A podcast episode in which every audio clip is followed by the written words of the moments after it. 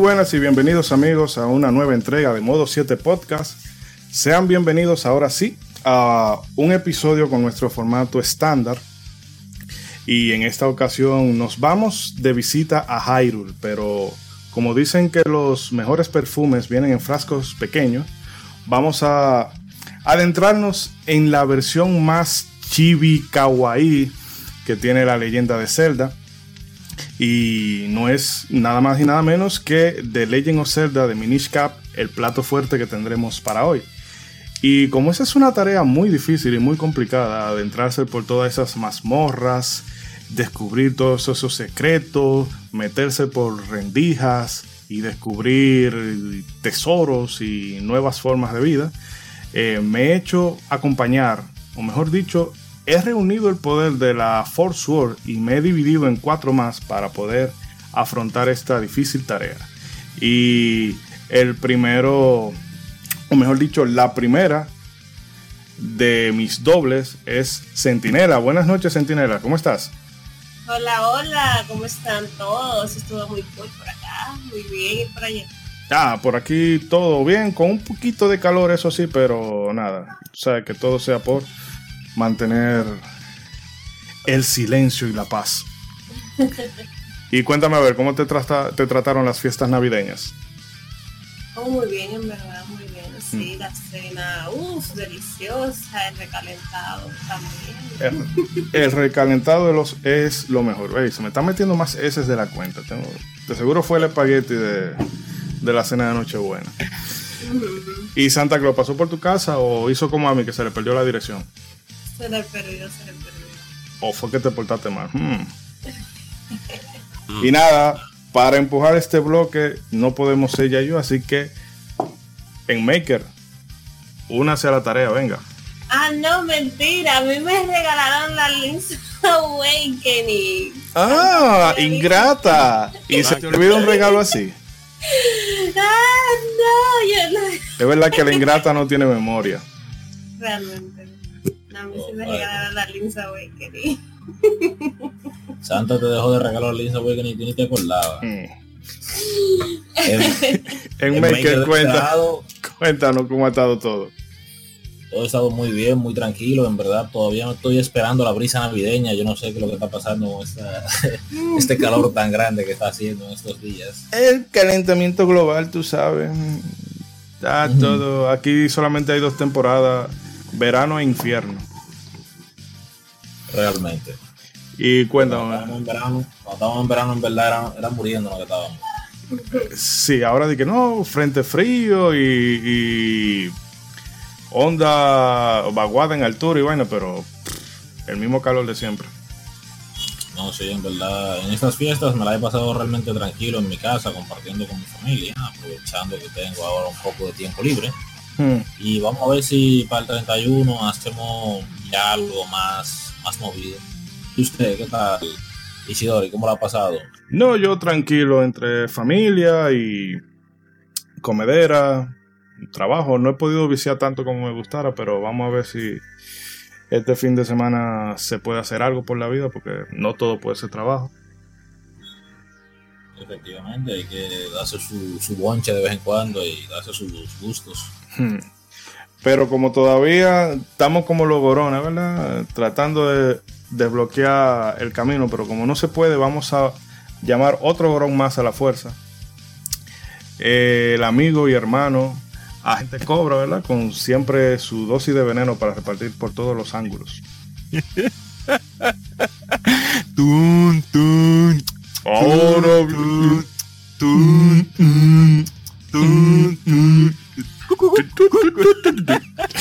Qué vagancia. Dígame, vea gente, ¿cómo lo ha tratado la fiesta? Buenas, buenas, buenas. Gracias, Isidori, gracias. Gracias a los que nos escuchan. Nuevamente aquí, escuchando esta voz tan amorosa y tan perfecta. No, no, qué va. pero. sí, sí, sí. Pero vas a seguir. ¿Eh? Vas a seguir chingüengüencha. Gracias por escuchar Modo 7 y gracias por acompañarnos a esta gran odisea con estos pequeños y singulares amiguitos que son que está en el pueblo de los de, allá de, los mini. Y todo muy bien. Aquí, por así decirlo, la pasamos en familia, como siempre. Ustedes recuerdan que yo tengo, recuerdan que las grabaciones de, de, Legion Gamer, que siempre Luffy quiere pues meterse entre las grabaciones y comienza a ladrar. Pues el día de ayer, el Luffy no pudo ni con su propia alma de todo lo que comió. Pobre perro. Todos los huesos del mundo se le dieron. Está en coma el pobre, no, no. Pero, y el gato no se diga, tenemos una gata que adoptamos que se llama el exacto, Pantich. Gracias, Panchita. Ah, bueno, mira, eh, Centinela que estaba buscando un gato, pero ya eso vamos a resolverlo fuera del aire. Sí, exacto. Pero ya para terminar, pues yo siempre me alargo, no sé por qué. No, no, todo bien, pues no recibí ningún regalo porque ya estoy un hombre bastante bien. Ya eso, y además eh, aquí no llevamos esa tradición glosajona de, más bien el día de Reyes, quién sabe si, si, si me dan algún regalito. Yo espero que sí. Lo dudo. Tal vez a mí me regalen una Switch Lite. no, yo puedo, yo lo, lo, que puedo yo regalarme es un cap buclar de eso, pero no, no, no.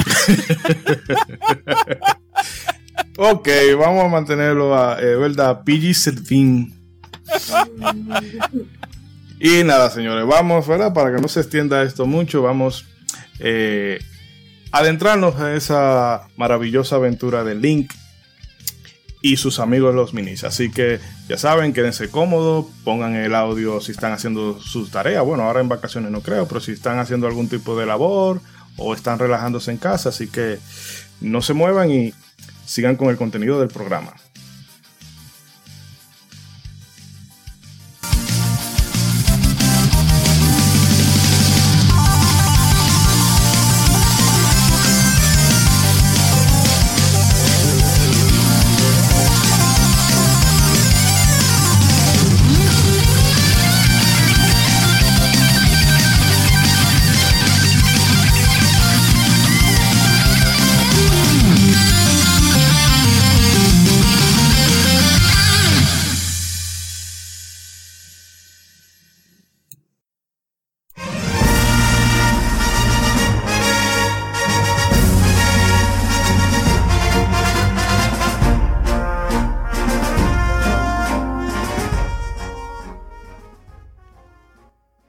Bueno, señores, sí, vamos ya a dar inicio a este especial retro, eh, desmenuzando un poco todo lo que eh, todo lo que se mueve alrededor o se movió alrededor del desarrollo de, de Legend of Zelda de Minish Cap. Me van a excusar que como estamos en festividades, algunos de los vecinos por los alrededores han iniciado a utilizar fuegos artificiales y bueno, esperemos que no le explote uno en la mano. No lo digo de manera irónica ni sarcástica o a lo mejor sí, guiño, guiño. Eh, pero bueno, pongámonos con la tarea a mano. Eh, antes de entrar directamente con lo que es este título de Minish Cap, debemos de remontarnos un poco atrás y quizás también salir de todo lo que tiene que ver con Nintendo, Miyamoto, Eiji Onuma y demás. Porque, bueno, eh, hay una figura que pudiéramos decir que es el germen de, que esta mezcla de Capcom y Nintendo se diera para eh, que luego se fructificara en varias entregas de la leyenda de Zelda, sobre todo en portátiles. Y bueno, empezamos con este, esta figura que puede que no le suene a muchos si yo digo Yoshiki Okamoto, pero cuando empecemos a hablar un poco de, él y su, y su trascendencia, bueno, veremos eh, que es una figura relevante para el mundo del videojuego y en este caso en particular para el desarrollo del título que nos compete hoy. Yoshiki Okamoto fue, bueno, es un diseñador de videojuegos que se le reconoce, entre muchas otras cosas, por haber creado en 1983, de la mano de Konami, dos títulos. Eh, bueno, mejor dicho, en 1982, eh, dos títulos que son de los arcades que más rompieron en la época de Konami, son el Time Pilot y el Jairus.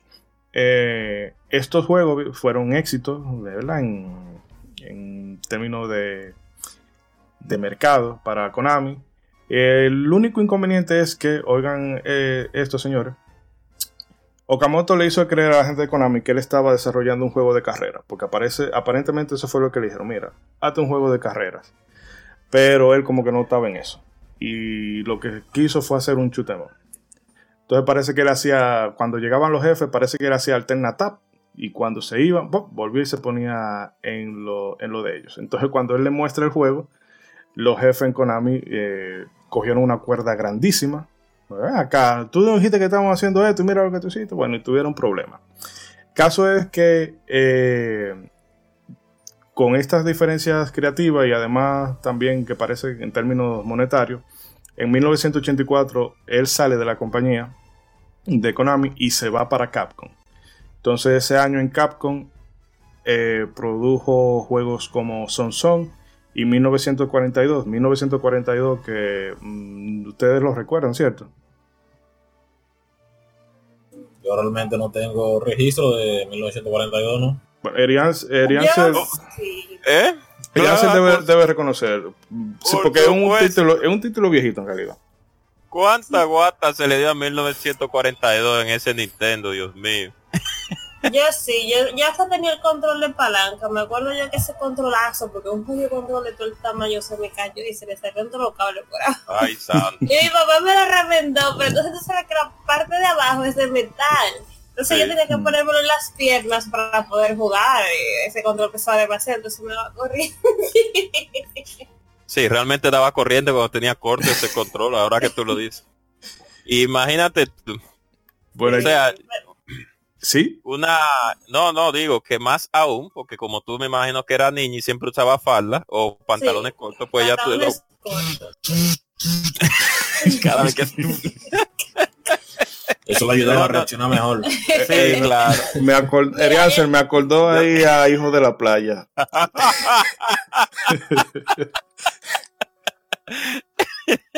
Mm, me imagino cómo serían esas niñas. No, no, digo cuando grande ay, ay, ay. Eso, bueno, disculpen los oyentes porque hay un chiste interno, pero eh, les recomiendo ver algún día Hijo de la Playa, si, si pueden conseguirla por eBay o por Amazon, vamos a ver si la conseguimos un día. Bueno. Mm. Pero sí, sí, sí, pero dejando a No Johnson de lado. El caso es que en 1942 fue un éxito tan grande que, o sea, eh, el éxito comercial no se comparaba, no se comparaba para nada eh, a lo que la compañía había, mejor dicho, lo que la compañía había hecho hasta ese punto no se comparaba para nada. Eh, era, disculpen que tuve una pequeña interrupción aquí. Eh, bueno, recapitulando, 1942 fue un éxito tan grande que eclipsó todo lo que Capcom había hecho hasta ese punto. luego de eso, él también trabajó en Gunsmoke. Ese yo lo conozco de oída porque no, no lo llegué a jugar. No sé si a alguno de ustedes le suena. Es un juego tipo de una vaquerada. No, no, que yo con la vaquerada tengo problemas serios. Bárbaro, bueno, eh, eh, diga usted, el Maker o Sentinela, si jugaron con Smoke, yo creo que sí, que ustedes debieron probar el un poquito. O han escuchado con un Smoke. Dele, dele. Yo con Smoke realmente estoy igual que Ichidori, yo lo he oído, ¿no? pero yo realmente no, no, llegué a darle mucho, mucho cariño. Ah, bueno. ¿Y usted, eh, Sentinela? No, realmente no. bueno, pues ese, va a ser una tarea de aquí unos cuantos meses. Uno de los pocos va a ser de Gun Smoke no, no, realmente Gun Smoke de Capcom, como ya se había dicho, es un juego, un size no es un side scrolling, es un, eh, por, así decirlo, un, un, un, Dios mío, un shooter, un shooter arcade, que es, lógicamente, como Isidore acabó de hablar, que se enfatiza o se, este, es en el lejano oeste. estética vaqueril. Exacto. Pero muy buen título de la, de la mano de, ese desarrollador. Y sí, sí, también se le dio su, disculpen el, el nuestro querido motor, y se le dio su respectiva eh, guata que en nuestro país eso significa que se jugó bastante en el Nintendo Entertainment System. Muy buen juego, yo lo recomiendo para todos los, los que le gustan los juegos retro como a nosotros. Siga usted, señor. Bueno, eh, un dato entonces a resaltar respecto a eso es que Gun Smoke fue el juego que inspiró el Red Dead Revolver que como todos sabemos, eh, fue la IP que le compró perdón, Rockstar a Capcom y de la que ha salido toda la saga Red Dead Redemption. O sea que, vemos que la, influencia de, Okamoto se, expande todavía a través del tiempo, incluso en, otras franquicias. Eh, luego de eso, el último juego que él hizo fue el Forgotten War para la placa CP, eh, el CP System. Y ya después de ahí Capcom dijo, no, no, este tigre tiene mucho talento. Y empezó a producir eh, varias entregas de franquicia como Final Fight, Street Fighter, Resident Evil, hasta que en 1997 fundaría Flagship. No sé si alguno quiere dar alguna impresión breve de estos títulos que se han mencionado, en lo que él estuvo involucrado, los Final Fight, Street Fighter, Resident y demás. o sea, realmente eh, Street Fighter, lo, lo, que es Street Fighter es lo que fundó lo que es lo de de lucha realmente en los videojuegos. Anterior a ese era muy básico. De ahí en verdad salieron todos los clones y toda la cosa, incluso eh, otras franquicias que le hacen rival, incluso empezaron también como clones de ellos, los que fueron al mismo eh, Mortal Kombat y, entre otros títulos del, mismo. Y lo que la saga Resident Evil realmente todavía a día de hoy está, incluso ahora, está más viva que nunca, generando eh, las últimas entregas hmm. han, sido un éxito comercial realmente. Caso es que ya cuando en algún punto de la historia del podcast eh, abordemos algunas de esas franquicias, no, bueno, no es condicional, no es un asunto de, de si los tocaremos o no, sino de cuándo los tocaremos. Entonces ya eh, hablaremos en más detenimiento sobre la importancia de, de este Okamoto. Pero como vemos, eh, el tipo como productor y director es genial. Incluso, o mejor dicho, lamentando el caso, él salió de Capcom, luego trabajó en este juego de PlayStation 2 que se llama Genji Down o Samurai. muy título muy bueno y que yo no lo jugué, pero todo el que lo ha jugado siempre me da muy buenas recomendaciones de él. Sí, realmente. Eh, pero lamentando el caso, como el mundo de las consolas en un punto en Japón no estaba tan, tan bollante, eh, terminó pasándose a mercados móviles y bueno, ahí ha tenido un par de títulos. Eh, tuvo un, par de intentos que no fueron muy bien vistos, pero tiene un título, déjame buscar el nombre aquí que ha roto récord. Creo que él tenía una cantidad de descarga obscena. Eh, ¿Puedo hablar en lo que usted busca? Sí, eh, se me escapa el título ahora, pero... Ah, bueno. Eh, bueno, vaya hablando en lo que yo lo ubico aquí. Bueno, lo único que le voy a, a nuestro desarrollador no criticar, más bien sería no, es dejarlo a tela de juicio son las dos Kirby que hizo para el Game Boy Advance, que son la Amazing Mirror y mm. la Squid Squad, que para mí, que soy, para mí que soy fan a ser primo de ese, de esa bolita rosada que se coma todo el mundo. Pienso que han sido muy, muy, muy regulares son esos juegos, esos dos juegos, son muy regulares. Pero hay que ver quién se involucró en el proceso de producción y de esa, digo, él fue, él creo que fue el productor en esa mm. El proceso de desarrollo hay que ver quién fue que se, que se involucró. Pero después de ahí, pues con la Minish Cap, la, la Force War, la, Oracle of Age y la Oracle of Season, pues buen trabajo, de verdad que sí. Sí, ahí se El título es Monster, Monster Strike, eh, que le dejó como 7.2 billones de yen en ganancia, o sea que... Mm, eh, el mercado de, del móvil le ha ido bien. Es lamentable cuando tú tienes gente, ¿verdad? Como este Okamoto o el mismo Sakaguchi, gente talentosa, que con una buena compañía detrás que los respaldara pudieran hacer algo más potente en consola. Han tenido que mirar al tema de móviles. Que bueno, el que quiera jugar en móvil no hay problema, pero es como una cosa tan, tan nicho y tan casual que realmente no, no me llama mucho la atención. Pero eh, resaltamos la figura de Yoshiki Okamoto porque eh, él terminó siendo la cabeza de Flagship, que Flagship es este estudio que se fundó en 1997, una colaboración, vamos a decir, entre Capcom, Nintendo y Sega, eh, la cual estaría encargada de, crear franquicias nuevas, o mejor dicho, títulos de franquicias ya existentes o escenarios para juegos que ya, que ya estaban en el mercado. Eh, obviamente destacan los de Legend of Zelda, eh, pero entre las cosas en las que ellos estuvieron involucrados, este Flagship Studio, está el Clock Tower 3, los Dino Crisis 2 y 3, Resident Evil 2, el Resident Evil Code Verónica, el Resident Evil 0. Para Nintendo, ¿verdad? Tenemos los Oracle Season, los Oracle Age, A Link to the Past y el Force Sword, el Mini Cap, eh, y el Kirby at the Amazing Mirror y, el comelón. el Kirby, el Kirby, ratonero como yo le digo. Yo le digo el Kirby ratonero de hijo de su madre. No sé si quieran abundar algo brevemente aparte de, todo el veneno que, ha soltado Cobra. Hay que aclarar que realmente ellos no desarrollaron The Link to the Past. Ellos lo que hicieron fue el port para Game Boy Advance. Sí exacto exacto eh, eh cuando se mencionaron los juegos que han desarrollado, como se dijo, Link to the Past y False World, o sea, eh, fue el port que hicieron para, para Game Boy Advance. Bueno, ah, si, si dije desarrollado se me escapó, porque en realidad es, estuvieron involucrados. Porque en algunos no era que ellos lo hacían per se, sino que eh, creaban escenarios nuevos.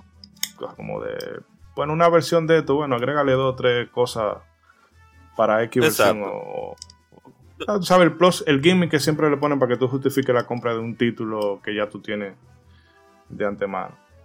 Sí, pero en el caso de Clock Tower 3, 3 Dino Crisis 2 y la 3, Resident Evil 2, Código Verónica y 0, pues los trabajos, si él fue como desarrollado, si, si ellos participaron en el desarrollo, porque hay veces las compañías, cuando van a hacer un juego, eh, contratan subsidiarias para que lo ayuden en el desarrollo. Y por eso es que vemos cuando terminamos los juegos muchas veces colaboraciones. Dicen, eh, eh no, no, no, gracias, no gracias especiales, sino más bien con desarrolladores que le dijeron a, la compañía, eh, compílame esto, créame tal cosa, esto, y eso es lo que regularmente es el compañía como Flash eh, dentro de, del desarrollo del juego. En el caso de la Aliento de Paz, la Force Wars, pues ellos hicieron el port, pero en otros casos ellos ayudaron a, hacer assets y etcétera, etcétera, etcétera. No, sí, o sea, la, Force Wars ellos sí la trabajaron desde cero, pero Force Wars era un minijuego para el port que ellos hicieron de Aliento de, Paz. Exacto, exactamente. Pero con la Kirby ratonera y la Kirby mírame el espejo, eh, eh maquillame, maquillame. Dios mío. La eh, Kirby Mecano. Ay, no, ay, no, no comparto la visión de él, ¿no? Mm. Pero bueno. bueno, el caso es que mm, la relación cercana que tuvieron Flash eh, y, Nintendo, o Capcom y Nintendo particularmente, se debió a que Okamoto tenía la idea de hacer un remake del primer Zelda y parece que en alguno de esos, o sea, que los japoneses sufren, o sufren no, sino que acostumbran a después del horario de trabajo, juntarse a tomarse unos tragos, unas cosas, compartir. Parece que en una, en una reunión de se le dijo a Miyamoto, mira, yo quiero hacer un, remake para el Game Boy, el Game Boy Color del primer Zelda. Eh, y que si eso funcionaba, pues iban a pasar algo más ambicioso. Eh, luego de un rato, no sé, o un tiempo, Nintendo, eh, Miyamoto lo habrá hablado con la gente de Nintendo y le dijeron que está bien, denle en el go. Y bueno, la cosa es que los desarrolladores en Flash no querían hacer un remake para luego pasar a algo nuevo, sino que directamente querían hacer algo nuevo. Entonces, eh, Okamoto lo dejó, parece que iba él entre, entre rato a la, oficina a ver, hey muchachos, ¿cómo están? Ah, estamos en esto. Ay, ¿cómo sigue? Sí, estamos avanzando. Pero luego de un año de desarrollo, estaba todo hecho un caos. Eh, a tal punto que eh, Okamoto tuvo que acercarse a Miyamoto a pedirle que por favor se involucrara en el desarrollo porque se estaban volviendo... Eh, todo se estaba saliendo del control y todos sabemos que Zelda es una de las... es quizás la franquicia más mimada de, de Nintendo. Yo lo diría por encima de Mario porque fíjate que los Mario te lo tiran como churro. pero los Zelda siempre hay, no, no, si hay que durar 10 años para sacarte uno eh, entre uno y otro, pues se hace. Y no tienen, no tienen reparos a la hora de postergar el desarrollo, siempre y cuando Zelda salga con una calidad, eh, con unos estándares de calidad altísimos. Entonces, ante esto, bueno, Miyamoto se empezó a involucrar en el desarrollo y entonces eh, el proyecto que en un inicio iba a ser una trilogía terminó convirtiéndose en lo que sabemos hoy, que son los The Legend of Zelda Oracle of Season y el Oracle of Age. Y eh, el tercero, bueno, fue cancelado, pero hay un. En el mismo Minish Cap hay un. Vamos a decir, un troleo con eso, que tú te encuentras a, la, a Dean, a Farore. Y a. con Dine, con, Dine, ¿Cómo se llama la, y Nairo. Y Nairus. En el pueblo de. tú nomás le puedes dar casa a dos mujeres. Tú tienes que dejar una, una, sin casa. Entonces, eh, así, de que tuvieron que dejar a, una afuera y nada más trabajaron con, con dos juegos. Esa, la misión era crear, un, crear tres que se interconectaran, pero eh, tuvieron, que tuvieron que dejarlo en dos. exactamente eso, un, vamos a decir, un, una broma interna de ellos, de bueno, mira, están las tres, pero tú solamente vas a poder darle albergue a las dos. Eh, no sé si tienen algo que comentar. Yo los Oracles el Season y el Age no lo los vi. Tal vez lo habré probado un, momento en el Game Boy Color de algún compañero del liceo. Pero no los jugué. No sé si alguno de ustedes, eh, sobre todo en Maker y Alexander y, eh, perdón, y Sentinela, tal vez nos puedan dar una opinión de. en general, ¿qué le habrá parecido esos títulos? Yo realmente eh, no, me, he acabado ninguno de, esos dos en particular. Esos son de, los tres Zelda que me faltan acabar en 2D. Mm. Pero eh, lo que yo he llegado a jugar de ellos, lo que he llegado a ver en verdad, eh, son, son unos títulos bastante, bastante sólidos. Si uno, cada uno maneja un elemento en específico, hay uno que tú puedes manejar las estaciones, que eso te ayuda a avanzar en el juego. Realmente eh, tú cambias las estaciones entre las cuatro estaciones. Tú puedes jugar el juego en verano, en invierno, en otoño y así. Y en cada en cada estación realmente te varía el entorno y eso te ayuda a ti a poder avanzar tanto sea en el juego, en el gameplay y llegar a las mazmorras. Yo realmente no le he podido dar el, amor que se merece, no me he acabado los dos títulos, pero sí he llegado a jugar gran parte de ellos. No, en esos dos me tienen a mí que ya he llegado al punto de voy a esperar que Nintendo haga el remake porque ya lo hicieron con Link's Awakening, no dudo que lo hagan con estos dos. Eh, realmente eh, ellos incluso comparten eh, el mismo estilo. Visualmente tuve la, las Oracle y ve la, la Link's Awakening y visualmente se ven igual. Hay mucho, mucha gente que al ver el remake que lanzaron reciente ahora de la Awakening, piensan que tal vez esté en agenda trae ya a las Oracle también.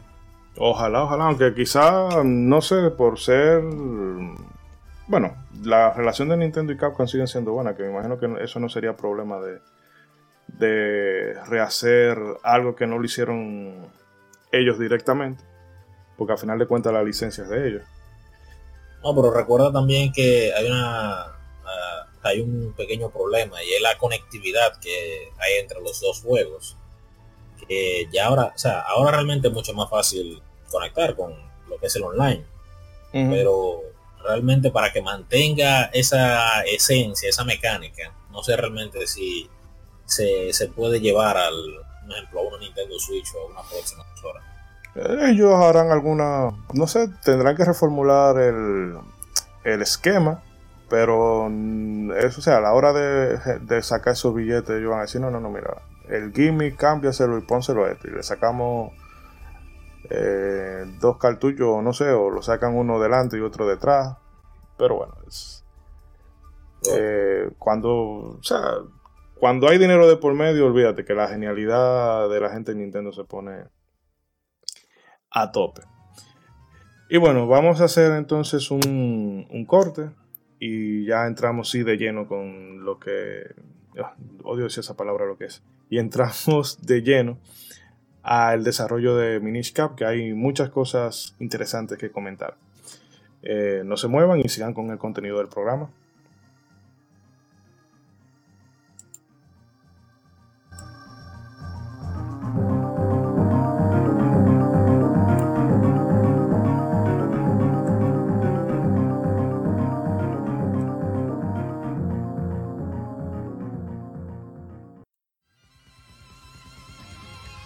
Somos Legión, somos gamers. Legión Gamer Podcast. El gaming nos une. Un podcast enfocado en tratar juegos de actualidad y del pasado con la relevancia que merecen. Puedes escucharnos en iBooks, Spotify, TuneIn y demás plataformas de podcast de tu preferencia buscando Legión Gamer Podcast. Recuerda seguirnos en las redes sociales como Legión Gamer RD. Visita nuestra página de Facebook para que seas parte de nuestros streams de las Gamefemérides, donde conmemoramos algunos títulos jugando en su aniversario. Porque todos jugamos, el gaming nos une. Legion Gamer Podcast.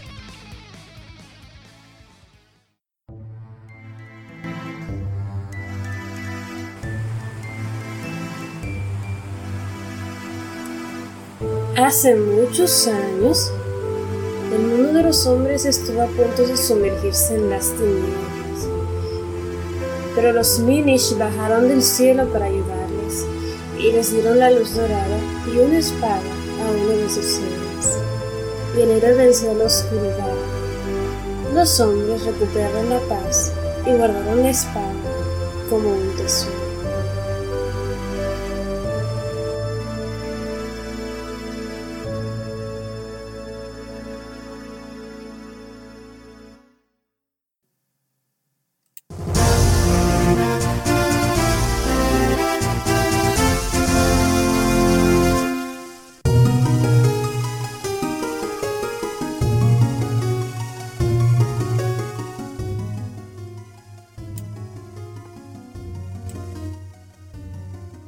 Y bueno, señores, ya verdad, vamos a dar inicio a este plato fuerte, que no es otro que el de Legend of Zelda de Minish Cap.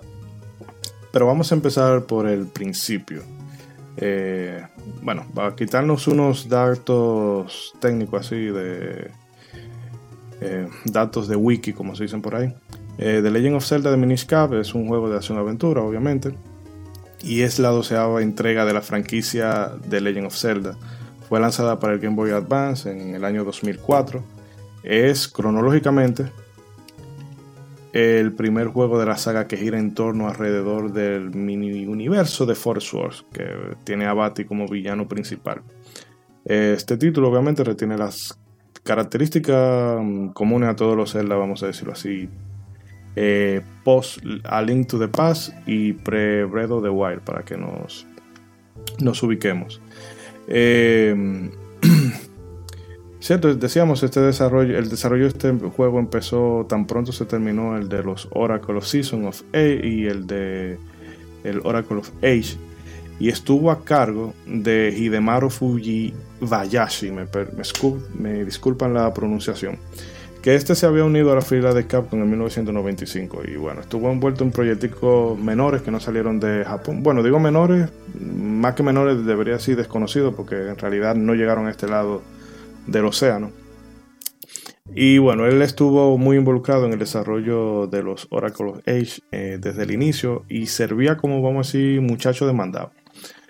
Eh, la gente de Flagship se le ocurrían una serie de ideas y él era el encargado de transmitírsela a Miyamoto y Miyamoto de allá para acá le decía, mira, esto sí, esto no, esto no. Y bueno, él volvía con, con las correcciones y trabajaban en base a ello. Pero luego de un tiempo, finalmente se le designó como el, director de estos dos títulos.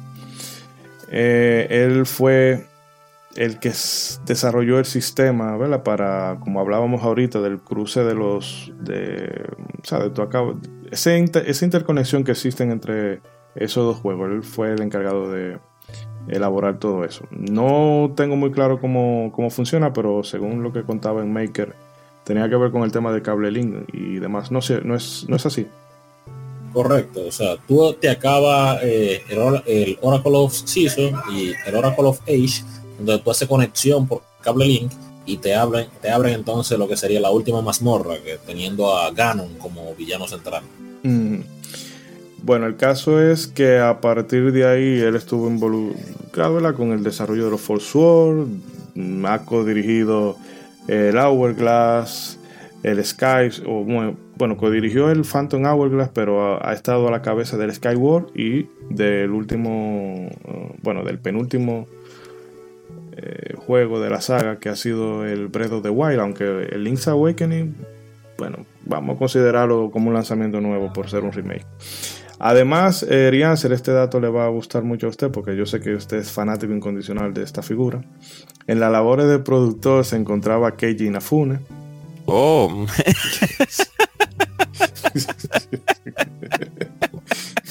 no, pero Keiji bueno. No, realmente fue el, disparate de 9, pero cuando digo disparate, no lo voy a decir como disparate, no, la mediocridad de Mighty Number 9. Y un día vamos a hablar del por qué ese juego pudo haber sido genial, pero terminó siendo lamentablemente un producto mediocre dentro de mi punto de vista venenoso y personal. No, que, Mighty Number 9 es en realidad mediocre. o sea, pudiera haber sido un muy buen sucesor espiritual de Mega Man, pero no creo que haya sido por falta de talento del, equipo. Sí, sí, no, no fue por eso. Fue la visión, y seguro. Y la visión que tenía. Bueno. No solamente la visión, sino también el no saber enfocar el proyecto en base al presupuesto que ellos tenían. Porque es que ellos ofrecieron villas y castillas. Y sí, exacto. Kickstarter se quedaba, yo creo que con el 40% de todo lo que recaudaban. Y ya tú te habías puesto a prometer versiones para Wii U, versiones para Vita y demás. Pero bueno, vamos a no hacer todo.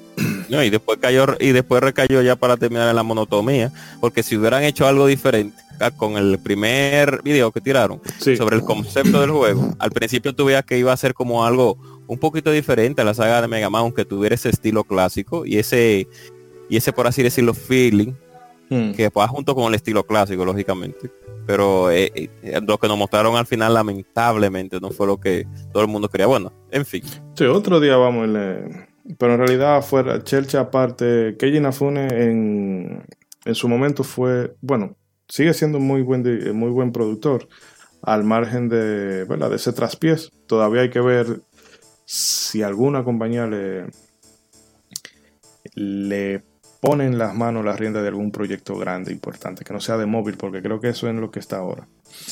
Eh, y bueno, en la música de, este título, Minish Cap, teníamos a Mitsuhiko Takano, que estuvo involucrado en cosas como Marvel vs. Capcom 2 y la franquicia Monster Hunter. Koji Kondo hacía de asesor, que yo imagino que sería, mira, ¿tú crees que esto? Sí, sí, porque ya lo que son los Koji Kondo y Miyamoto, yo creo que esa gente nada más van a Nintendo. Eh, hey, ¿cómo están todos? Ah, bien. Se toman un café y se van por ahí, porque ya esa gente no está. Eh, es más por el prestigio que da el nombre que porque estén haciendo, vamos a decir, labores eh, de campo.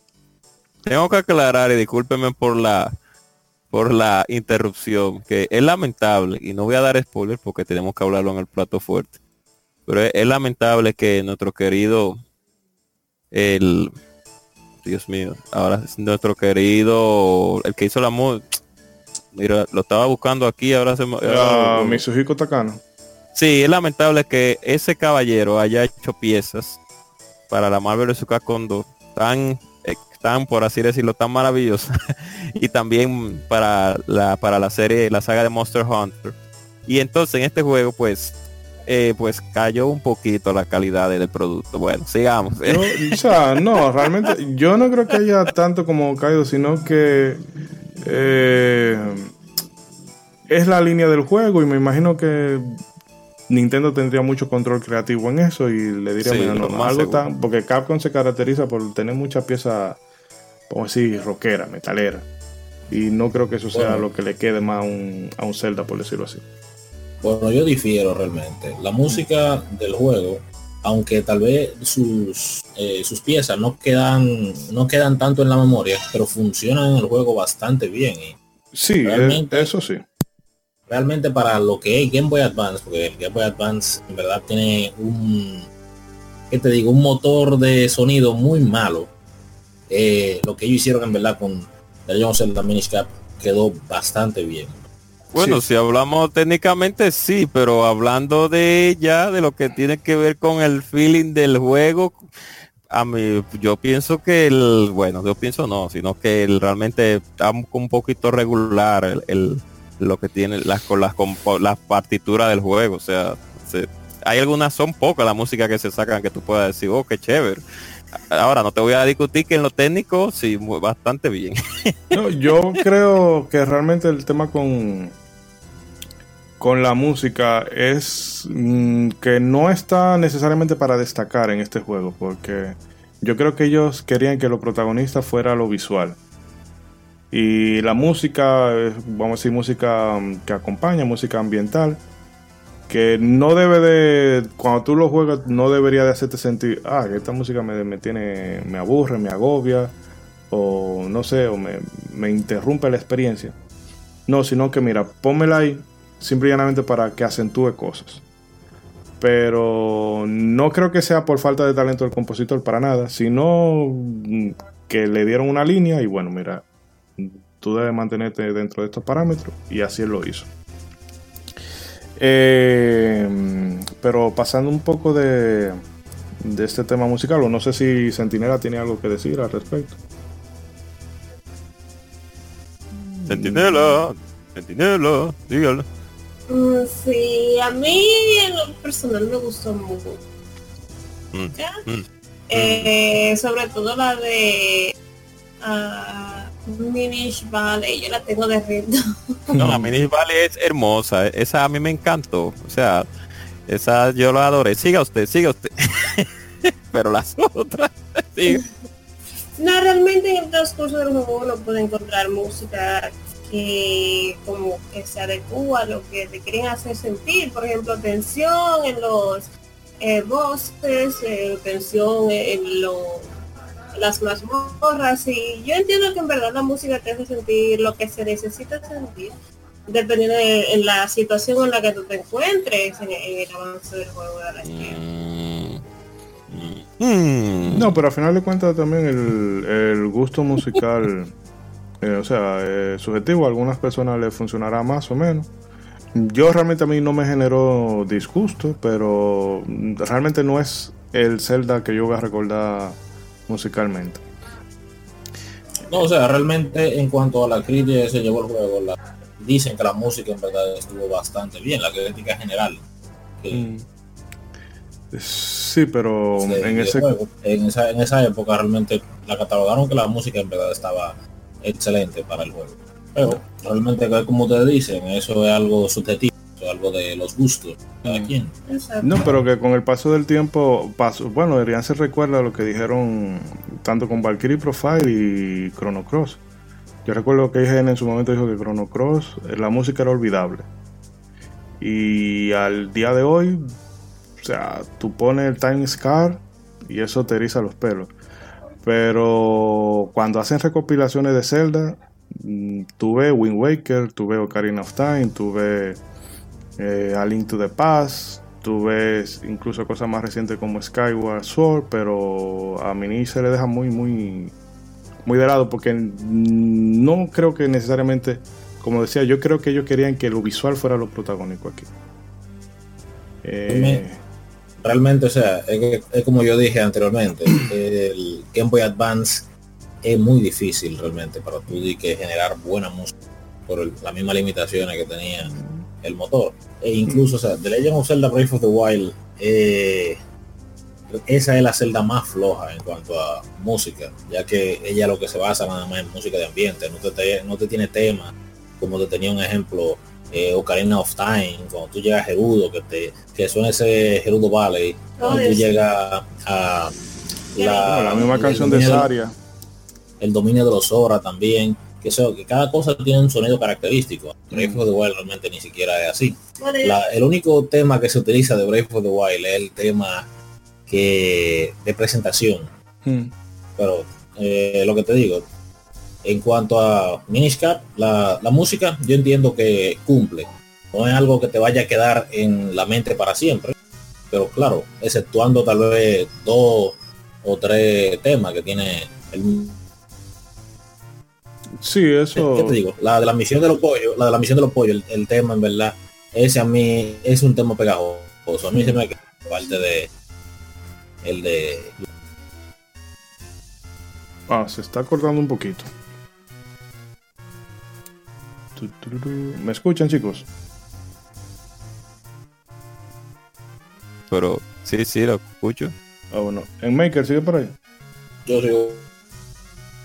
Ah, se está viendo un poquito.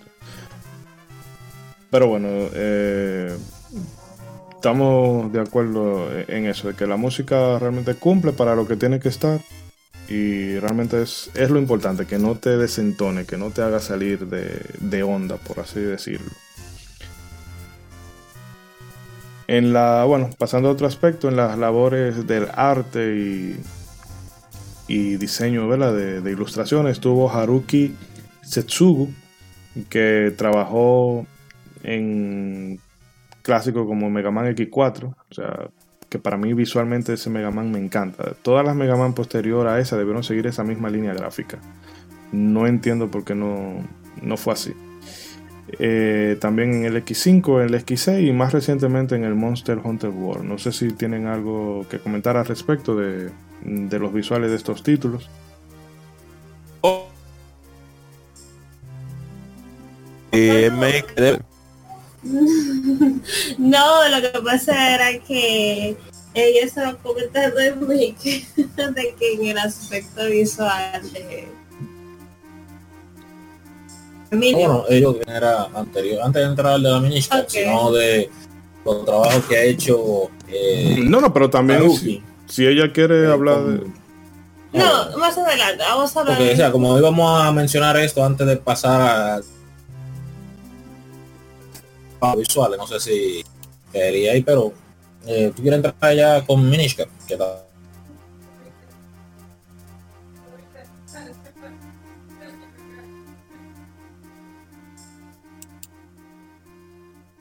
Yo realmente me siento algo estafada con el Oh, diseño.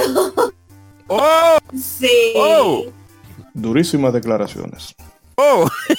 Porque mira qué es lo que pasa. A mí me enseñaron la, la Wind Waker, me enseñaron, me enseñaron la Phantom Overglass, ¿cuál es la, la otra? La Spirit Track. la Spirit Track y me enseñaron también el arte de la Mirishka. Yo dije, o sea, me encanta el diseño cartoon que tiene todas estas, eh, estas, ¿cómo se llama? Secuelas. No, bueno, no son secuelas, son Estos títulos. estos títulos. Sea, O sea, yo, sí. yo me enamoré del estilo cartoon y dije, wow, realmente me siento bastante identificada.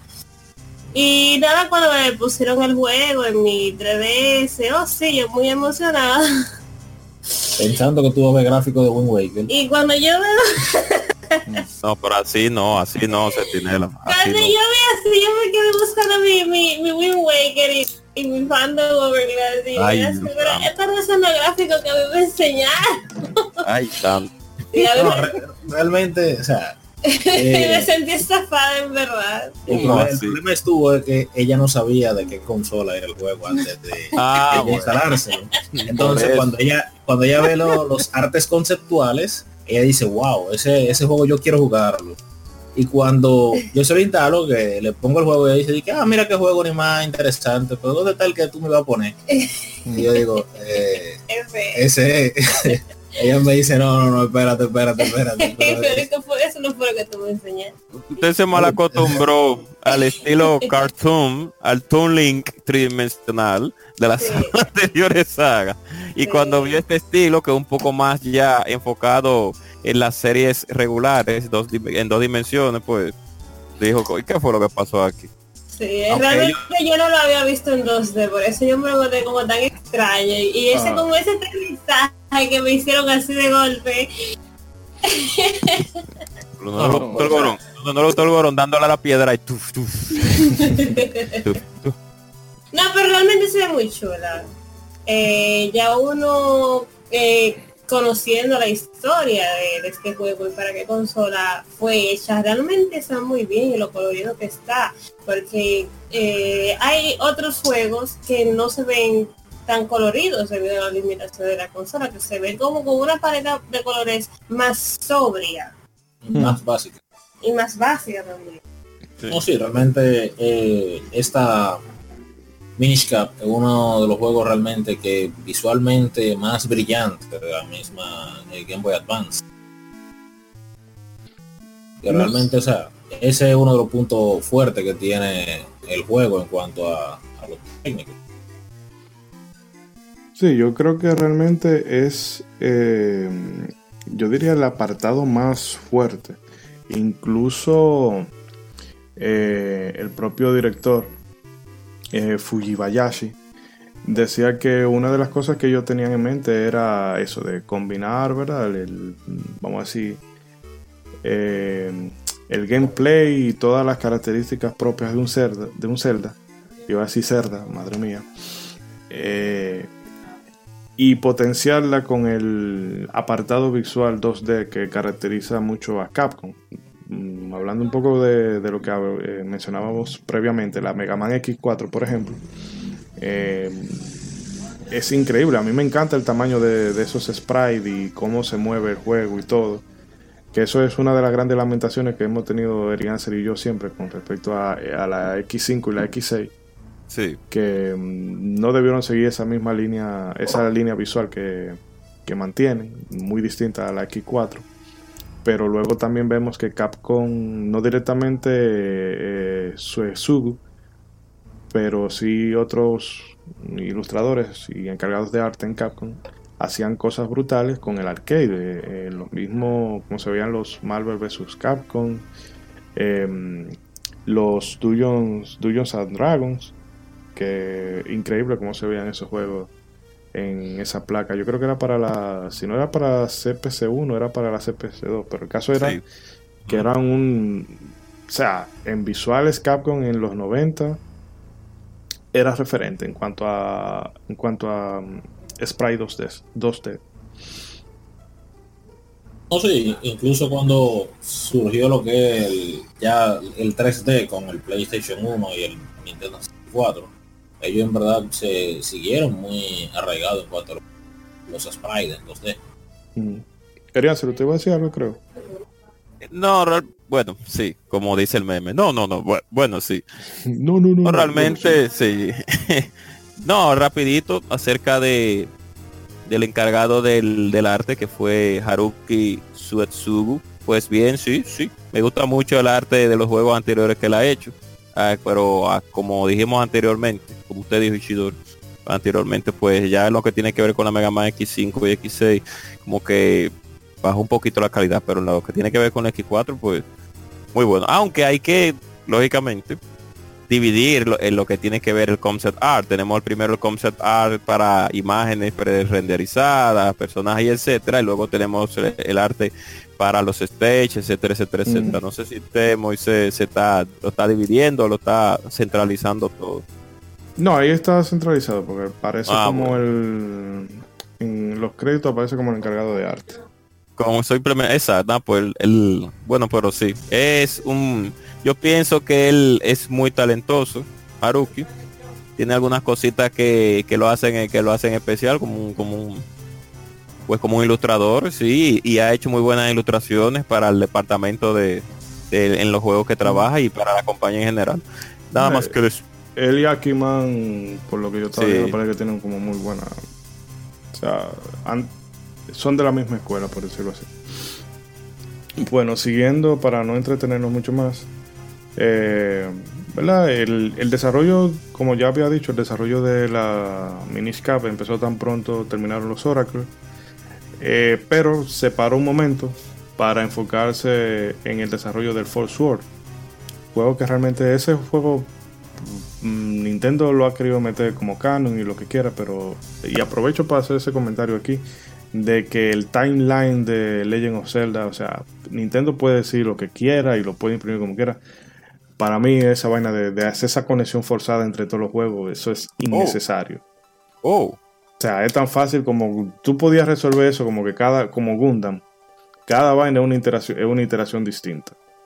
Eh, ¿Verdad? Tienen un lore y una cosa común, pero entonces tú quieres poner, no, porque este eh, empieza aquí y sigue aquí y después aquí se divide y empieza esto. no, o sea, eso se ve como demasiado, demasiado forzado.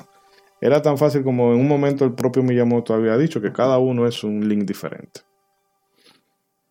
como cuando me quieren venir a decir que, que el pinball de Samus es canon. Así que el Metroid Prime Pinball diga que es canon. Ay, tanto. Ya te, ya te le sabe. Qué difícil con el, con el Prime. Y el Prime, ay Dios santo. Pero bueno. El caso es verdad que después de que mm, se detuvo el desarrollo por esta Force Sword, en 2003 ya los tipos metieron el acelerador y el desarrollo iba viento en popa. Y bueno, lo que se hizo aprovechando la capacidad del Game Boy Advance fue, además de utilizar ese estilo cartoon, fue de el ángulo de la cámara ajustarlo más a, no a ras de suelo, pero sí a, o sea, como ponerlo más cerca del piso, lo que permitía que los objetos mostraran más detalle. Eh, expresiones, grietas, patrones en el piso, o sea, todo. Como digo, visualmente ese juego no tengo nada que reprocharle.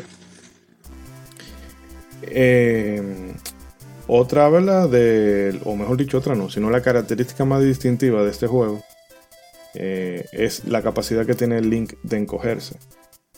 Esto ya lo había traído o se había implementado en el Force Sword con este sombrero que se llama el Knack Hat, que permitía eso, que eh, Link, iba a decir Luis, Dios mío, ¿qué me, qué me está pasando? Eh, era como un objeto más, bueno, aquí ese concepto se explotó a los niveles que ya hemos podido experimentar, aquellos que hayan jugado el juego, el que no lo haya jugado está perdiendo el tiempo, vaya y dele ahora. Y bueno, eh, un elemento que eso sí se hace más que palpable, en el que se puso mucho empeño, fue en que el Hyrule Town, además de que fuera como el Hood y de que se vea vivo, en realidad es un pueblo pequeño. O sea, si tú lo comparas, qué sé yo, con Novigrado en The Witcher 3 o Whitehall en, en Skyrim. ¿Es Whitehall que se llama esa ciudad? Bueno, la, ciudad esa donde tú llegas en la primera vez cuando tú te dicen que tú eres el Dovahkiin. Eh, son ciudades inmensas pero aquí tuve que es una ciudad pequeña, qué sé yo, dos o tres pantallas. Pero hay vida, porque tuve que la gente, está la señora con su pollo, está un guarda patrullando, el, cartero entregando cartas y corriendo por aquí, niños jugando. O sea, eso sí lo consiguieron, en que el pueblo se notara vivo, los vendedores sobre todo. Exactamente. Eh, no, sí, una cosa interesante también que tiene el juego, y es que prácticamente no te repite sprite de personaje. Entonces, todos los personajes diciendo que, la gente de Game Freak debe de copiar de ellos. Oh. Yo no he dicho nada en cuanto a Game Freak. Pero en el Hood, en el Hyrule Town, en verdad, cada personaje que da ahí tiene un sprite único y diferente para incluso distinguirlo de los demás. Eso también lo hace sentir todavía más vivo. Que no te repiten así los, sprites como suelen hacer en los juegos de, de 2D cuando te quieren poner un poblado lleno de gente, te repiten un spray como cinco o seis veces, algunos más le cambian los colores. Pero sí, para hacerlo sentir incluso todavía más, eh, más vivo, más natural, cada personaje, en verdad, en el Hyrule Town tiene, tiene su propio spray. Y nombre. Eric, no sé si quiere comentar algo respecto a eso. Sí, lo mismo que dijo el Maker, que por cierto me encantan me encanta que lo que ellos hicieron cuando usted se, se encoge, que los gatos le dan su repetido zarpazo cuando lo ven. y me gusta la tecnología que ellos utilizaron, que, que es, eh, no es modo que ellos utilizan en cierto modo. Que vamos a hablar de eso después, claro que sí. Que ese juego tiene tiene una sobredosis de, de efecto de rotación y escala. Pero vamos a hablar de eso. No, no, pero si te quiere aprovechar aquí, que este es el apartado. Ah, y al otro sería pasar. Pero déjeme hacer algo breve ya para que usted combine toda esa idea. Que usted habla, ¿verdad? De la habilidad que tiene Link para encogerse y cómo puede explorar. Eh, vamos a decir, los. Las partes más minúsculas de Hyrule Town. Es porque el estudio se enfocó en hacer del Hyrule Town, aparte de que fuera un HUD, fuera prácticamente un dungeon más. Que tú pudieras explorar, tiene secretos. Eh, tuve que. Um, hay minis que vive, tienen su vida por ahí, tú puedes interactuar con ellos. Hay algunas viviendas a las que tú no puedes acceder si tú antes no te encoges por ejemplo, habla, habla con un perro que no te deja pasar por un área. Cuando tú hablas, él te dice, ay, perdóname, escúchame. Se quita y ya tú puedes acceder a esa área. Eh, o tumbar cosas, eh, mover cosas. O sea que el pueblo de por sí es vivo, pero cuando tú te vas al nivel Minish, o sea, adquiere otra dimensión.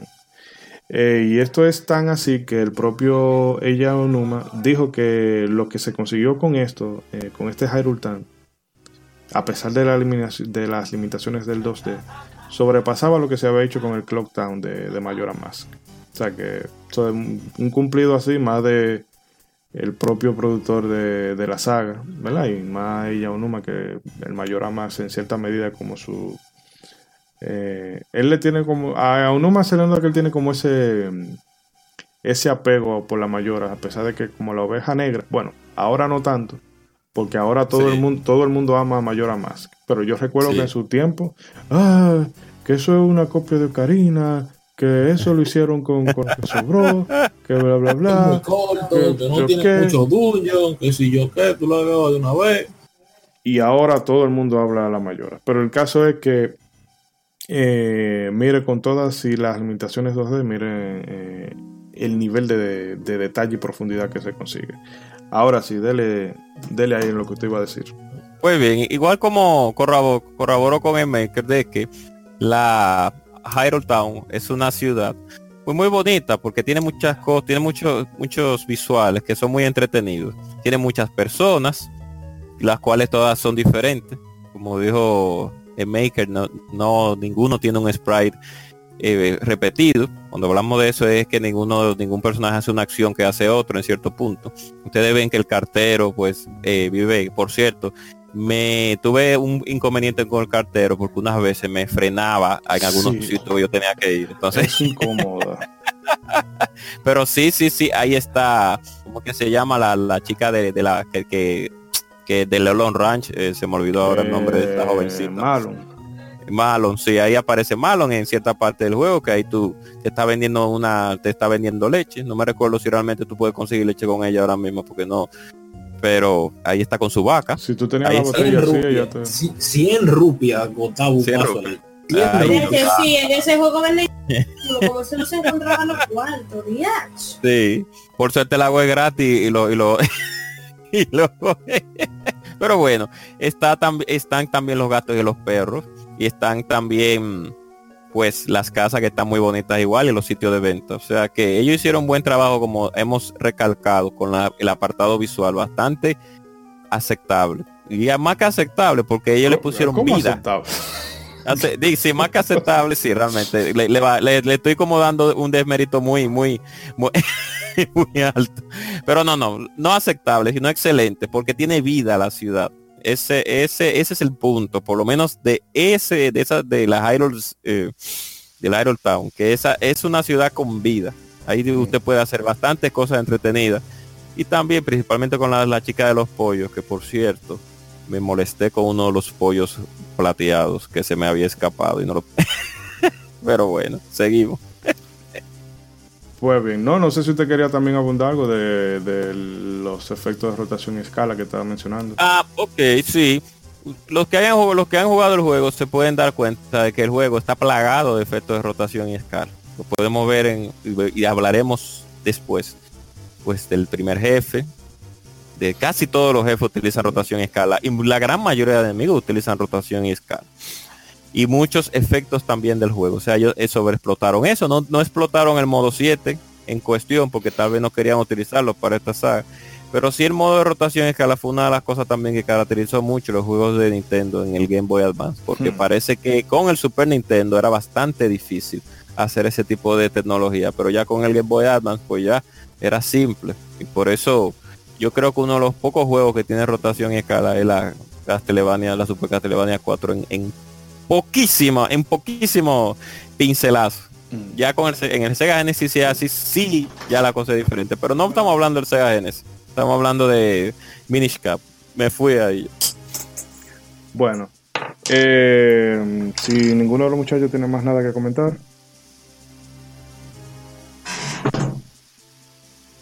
Excusen el ruido de fondo, pero bueno. El ruido. Bueno, Eh, entonces- Maker, Centinela. No. bien, continuar. Bueno, pues entonces eh, vamos a pasar a lo que es. Estoy con el bendito lo que es. Vamos a pasar al, se- al bloque del gameplay. Bueno, como sabemos, todos los Zelda, eh, en todos los Zelda, Link debe explorar el mapa, adentrarse en una serie de dungeons. Ahí tú vas a encontrar un objeto que usualmente te va a ayudar a avanzar en ese dungeon y posiblemente te ayude contra, contra el propio jefe. Y bueno, eh, en este título también hay una, vamos a decir, múltiples side quests, eh, casi todas, o bueno, todas relacionadas con el tema de la Kingston, ¿verdad? Que mm, eso lo vamos a dilucidar un poquito más adelante.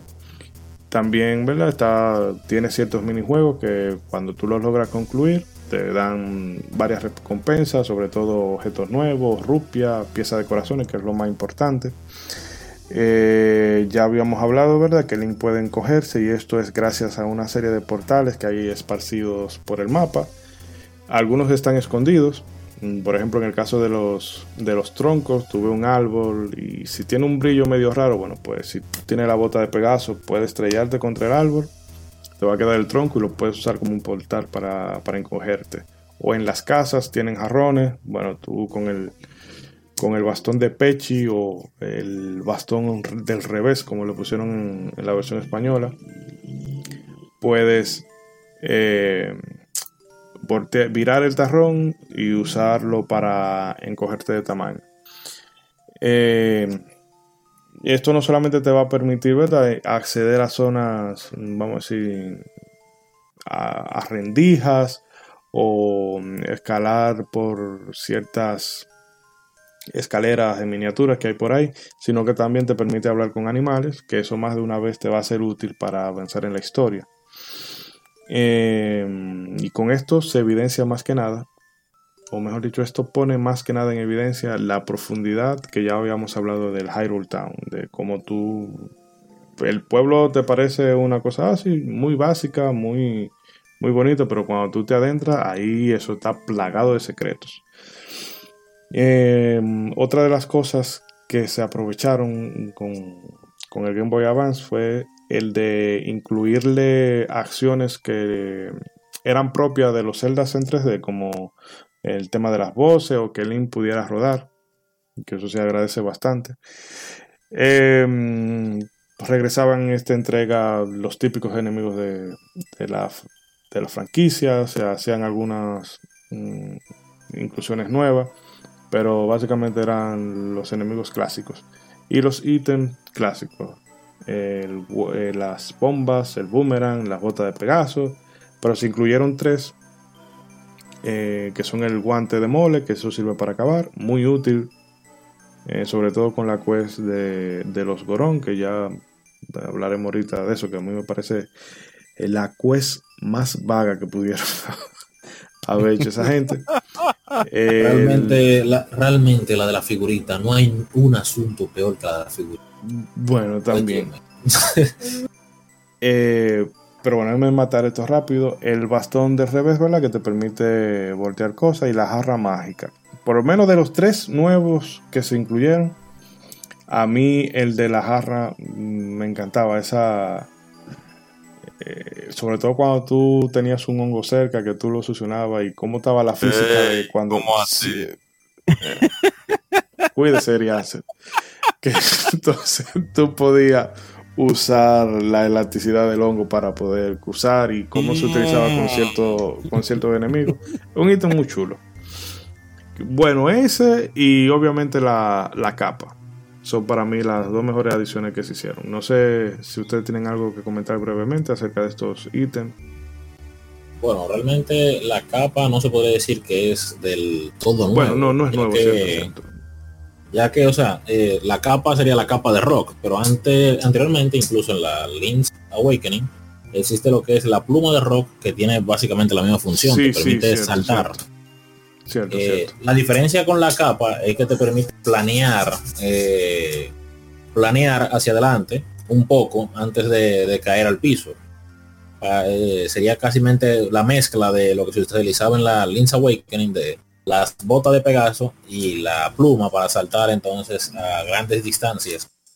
Aquí lo han unificado en un solo ítem, que fue la, capa de rock. Mm. Pero realmente yo creo que eh, el ítem más fascinante, como tú estabas diciendo, Ichidori, es el mismo jarrón mágico, ya que te permitía a ti, aparte de, un ejemplo, jalar hongos, como tú estabas diciendo, te permite también jalar jarrones, jalar las máscaras de metal de enemigos, te permite incluso trasladarte encima de una hoja, eh, expulsando el aire para poder avanzar.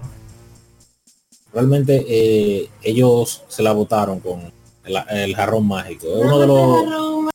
que tiene más usos. Sí, el que tiene más usos aparte de, de tal vez eh, solamente hacer como bueno más que tú lo usas más que el bastón definitivamente porque el bastón tú lo usas en contadas ocasiones no realmente el bastón eh, únicamente tiene uso para voltear eh, jarrones y así convertirlos en un en un portal minish mm. o para tirarlo a un agujero exacto pero los celdas siempre han pecado de eso de que te dan muchos objetos, pero algunos fuera del templo no cumplen mucha función.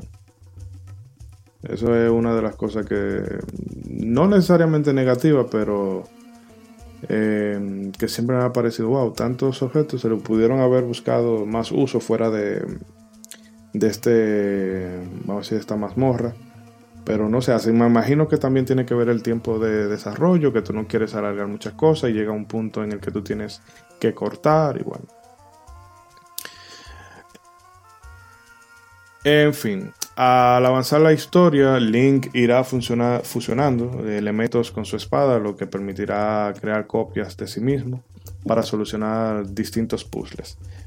Esto en un sentido eh, me pareció bien, pero ya cuando tú puedes hacer cuatro copias, o mejor dicho, tres copias de ti mismo, ya tú y las tres copias, cuatro, eh, me parece como que eso no se le hizo, no tuvo el gran uso. O sea, salvo para tú mover un par de bloques en el último dungeon, no le vi la mayor utilidad, porque por lo menos el de dos, con dos y tres, ellos sí como que buscaron más, más jugo, más juego. Pero eso yo lo vi como que mm, igual lo pudieron haber hecho en tres. Pero como tal el tema de la Force World, bueno, había que ponerlo en cuatro. Y eso se oye feo. La está en el micrófono. ¿Cómo, ¿Cómo así, señor? ¿Cómo? ¿Cómo? sí, entró un... Here come a new challenger.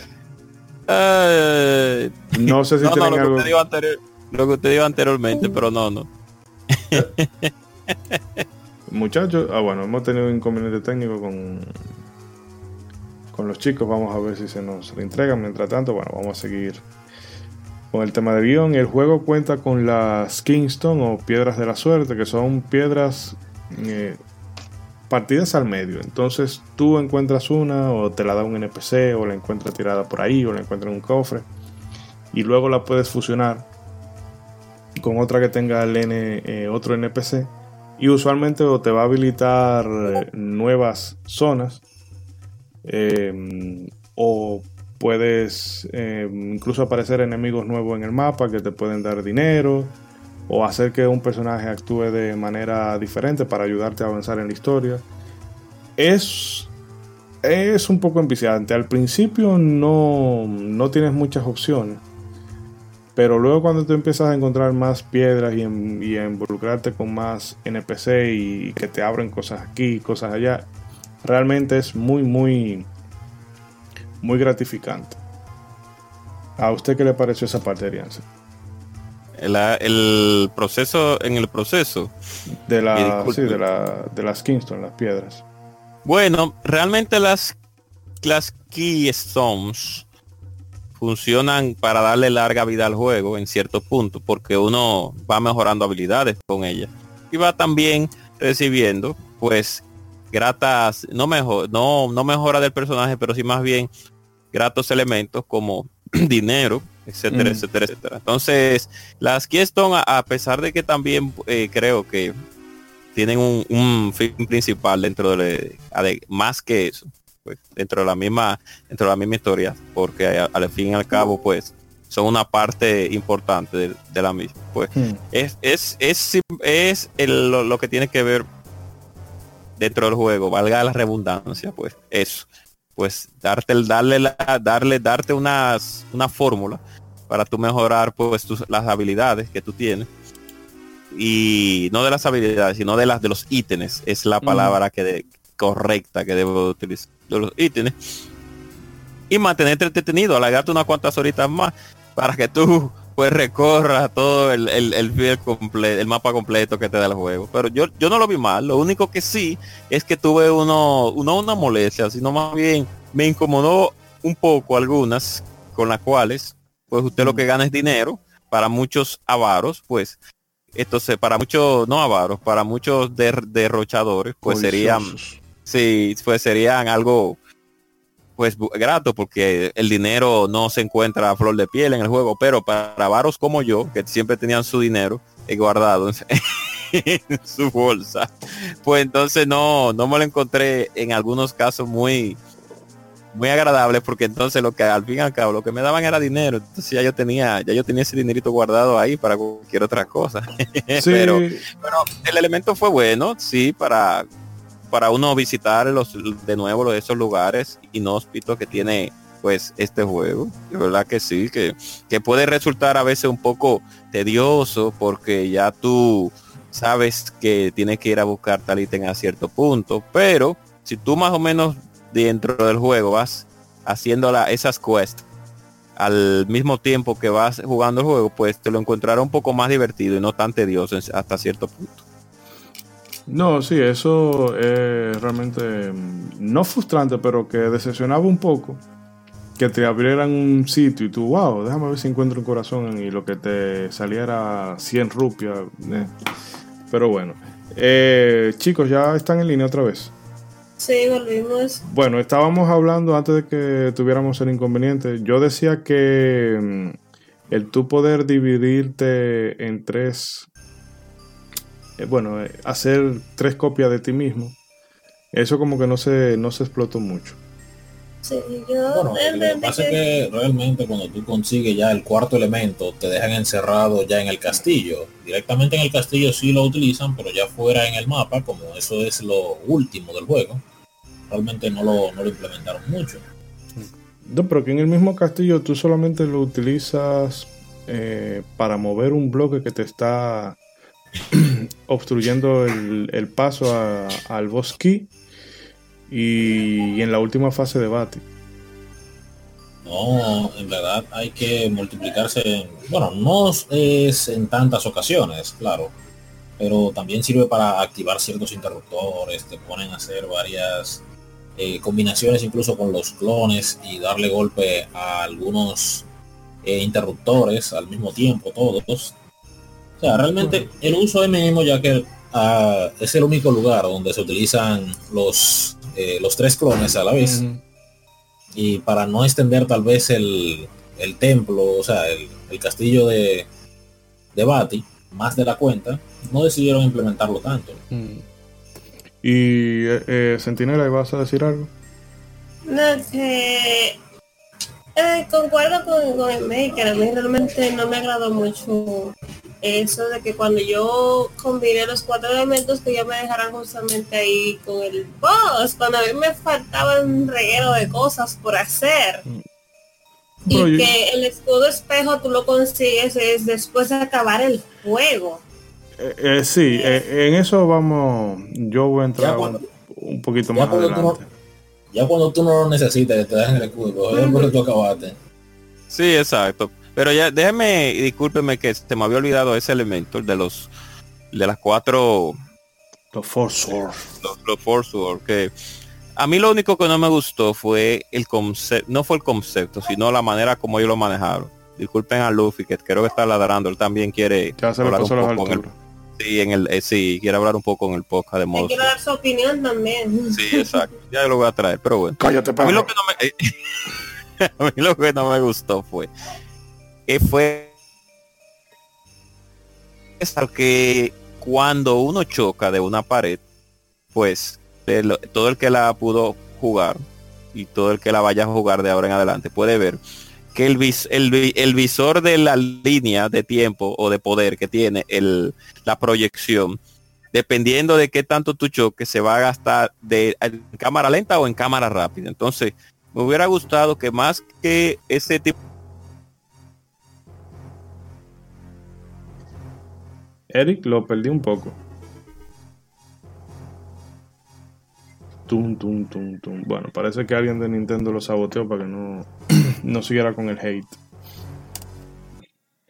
Entonces me hubiera gustado un sistema de coalición realmente, más que, que, ese sistema que utilizaron el cual no se sentía realmente, en mi caso, yo me, me sentí un poco incómodo con ese aspecto, porque sentía como que se me iba bastante rápida la línea de, de carga, pero yo sé que lo hicieron a propósito para que en los pozos pues fuera un poquito más complicado.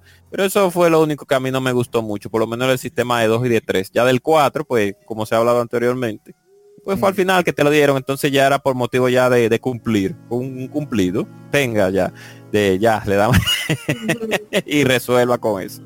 Seguimos. Realmente eso de que se gaste más rápido si están chocando los clones de la pared realmente es una penalidad, tal vez sí, no pasar de manera perfecta como ellos te lo habían diseñado.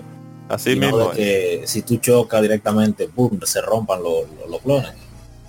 Sí, exacto. No, yo digo, exacto, es la penalidad. Pero yo lo eh, me hubiera gustado que, ¿cómo te, cómo, cómo? Déjame ver si, si.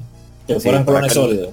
No, no, que para que los que nos escuchan puedan también clones sólidos, pero que no, que tuvieran un sistema de coalición que rebotaran, y que pum, pum, para que tú sabes realmente que están chocando. Pero como lo traspasan la lo traspasan el, el, el sprite, y entonces tuve la barra gastando, y tú dices, ay mi madre. No, pero pues. Yo me encontraba.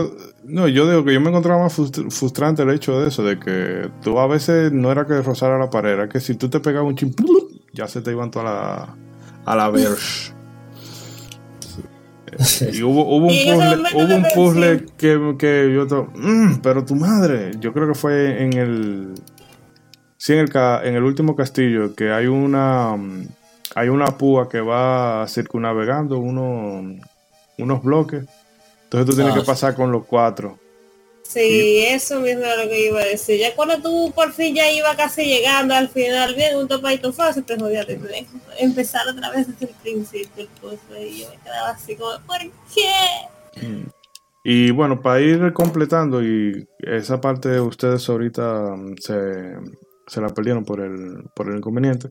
Hablábamos de la Kingston, ¿verdad? Que tú la encuentras, fragmento que tú encuentras y que lo puedes fusionar con el otro fragmento que sea igual eh, que tenga otro NPC y que te habilita mm, eh, atajo o hace que un personaje actúe de manera diferente, siempre a tu favor o de usual. Y también estaban las conchas que te servían para intercambiar por figuritas coleccionables. Eh, si tú la desbloqueabas toda, bueno, pues te llevaba una pieza de corazón o te llevabas el soundtrack del, del juego. Sobre estas dos cosas que tienen ustedes para contar. Yo digo francamente que el juego ese de la figurita para mí es pérdida de tiempo absoluto.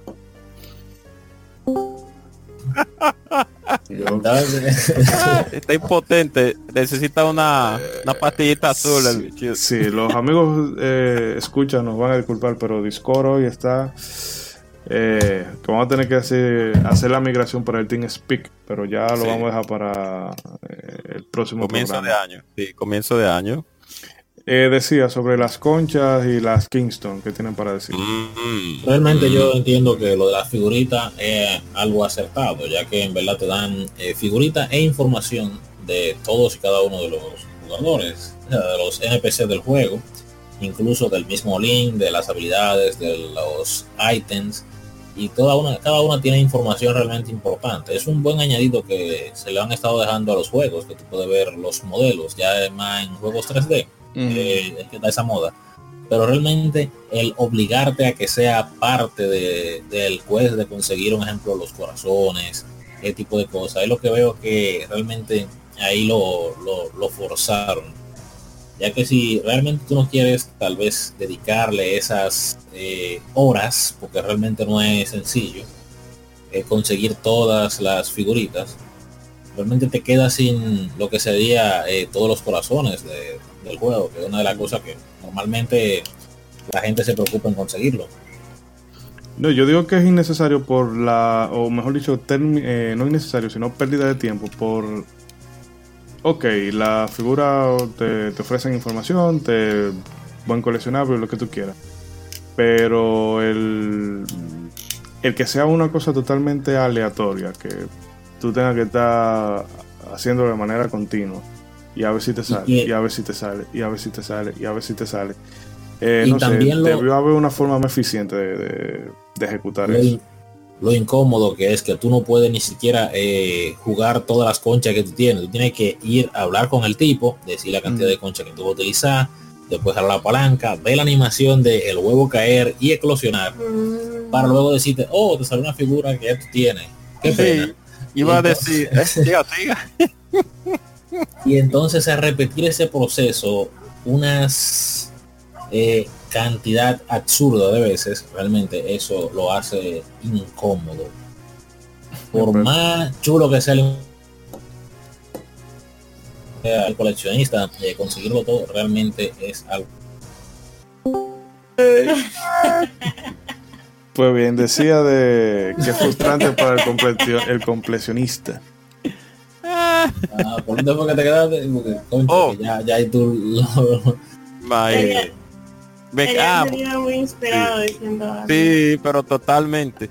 Iba a, iba a decirle, no, espero que, que valga la redundancia, si por si acaso lo dije anteriormente, que iba a corroborar contigo en Maker porque para con el asunto de las conchas, la concha de la sí, en el buen, en el buen, en el buen. En el sentido. En el buen sentido de la palabra. No en el sentido argentino. Para los que nos escuchan de manera internacional. Vamos a caparazón, por si acaso. caparazón, exacto. Vamos mm, bueno, el proceso no fue el problema, el proceso de la búsqueda de las conchas o del caparazón de los caparazones. El, proceso, el, lo incómodo es como corroboro con el maker. ¿Cómo tú llegas a conseguir los, los coleccionables? Porque si ellos hubieran agarrado como muchos juegos, te quiere te quiere, te tiene tantas conchas, sí. Entonces cuando usted le paga al hijo de su madre que lo que quiere es sus conchas, eso se oye como muy extraño. Eh, él debería de ponerte rápidamente.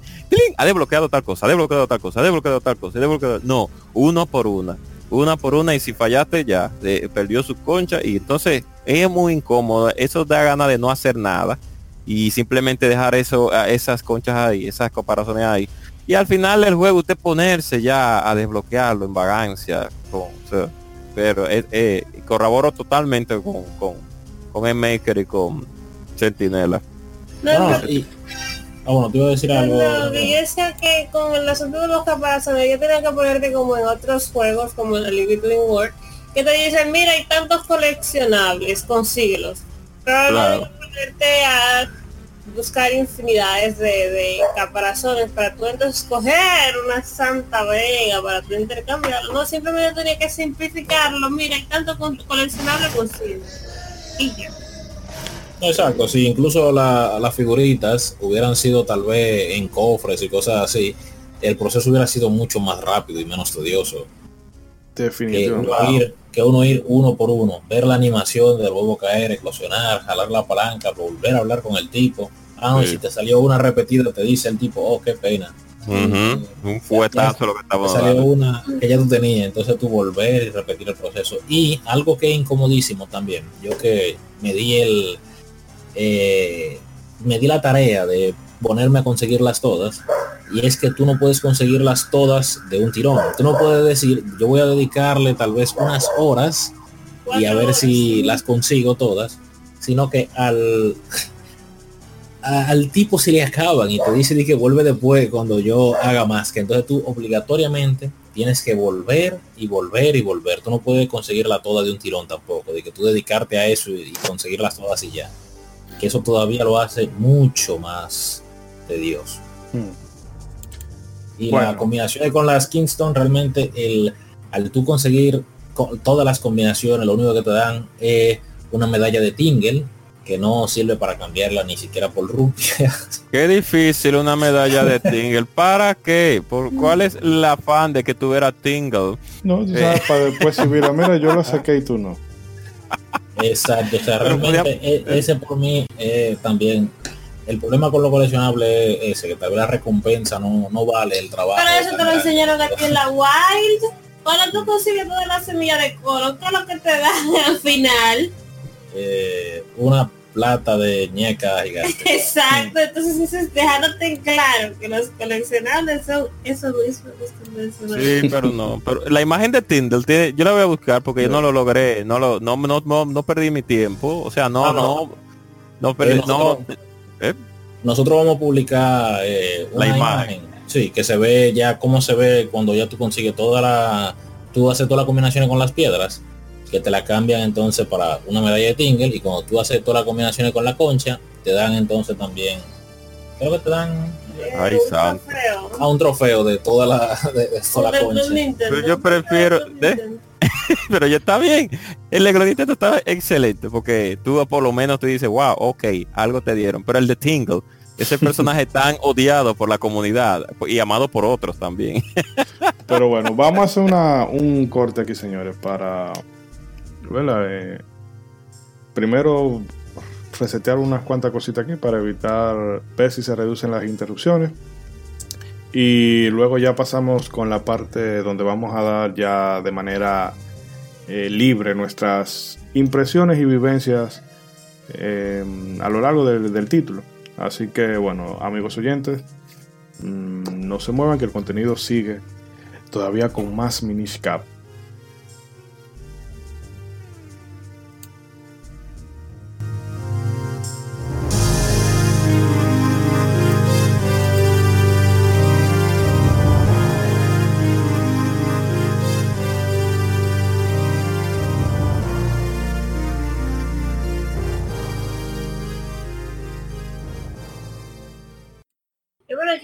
minutos de música de Minish Cap Klaus Tops Orchestral Remix.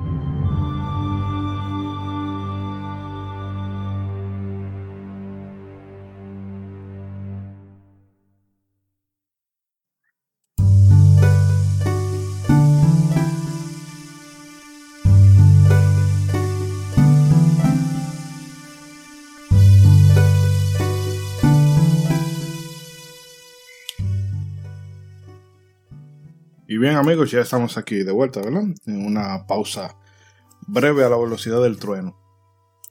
Nada chicos, ahora ya después de que hemos repasado todos estos apartados, mm, cuéntenme, ¿cómo fue su experiencia con, con el juego? Repasándolo esta vez y reviviéndolo después de todos, todos estos años. Mm, el que se quiera aventurar primero, que le dé, oh, como la arena del gladiador. Él es Maker, que usted completó el 100%. Usted fue que lo, disfrutó en su totalidad.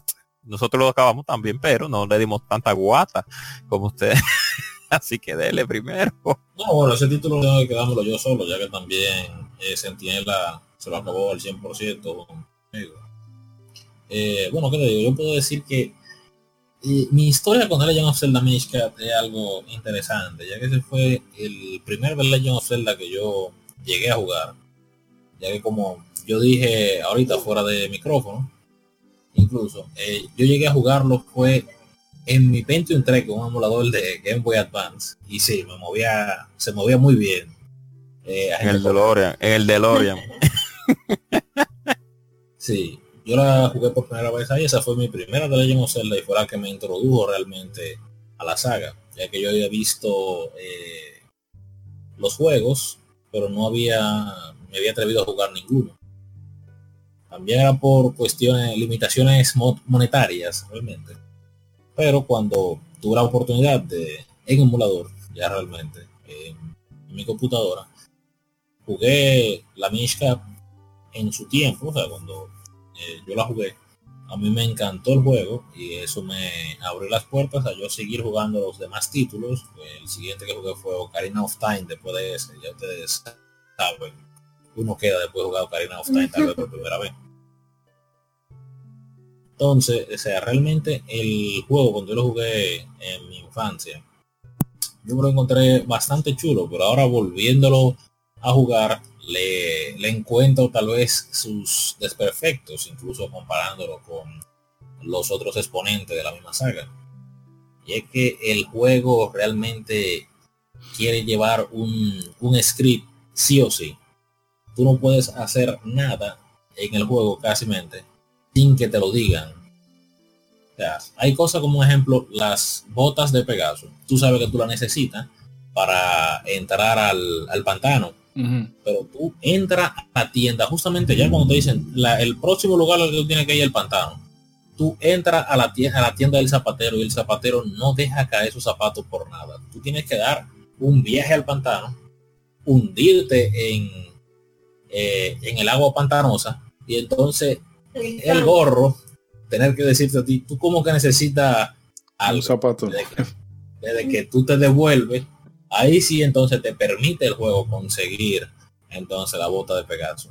Y eso pasa también con muchas otras cosas. Un ejemplo, para tú conseguir las, eh, las chapaletas para poder nadar, si tú no vas donde el Minish, que te dice que, que tú necesitas ir a la biblioteca para encontrar el, el mini sabio que llegó al templo del agua, si, no, si ese Minish no te lo dice, tú vas a la biblioteca todas las veces que tú quieras y no te van a, permitir el juego conseguir el objeto, cosa que uno no ve esas restricciones tan grandes en los demás títulos, un ejemplo de la saga.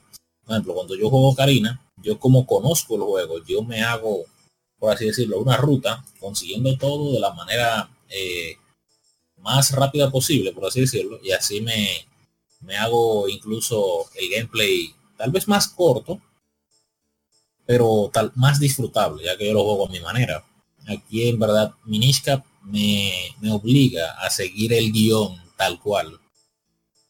Tengo que obligatoriamente hablar con, con tal personaje para que me diga, ah, tú necesitas tal cosa. Si tú no, si él no te lo dice, en el juego no te lo permiten conseguir.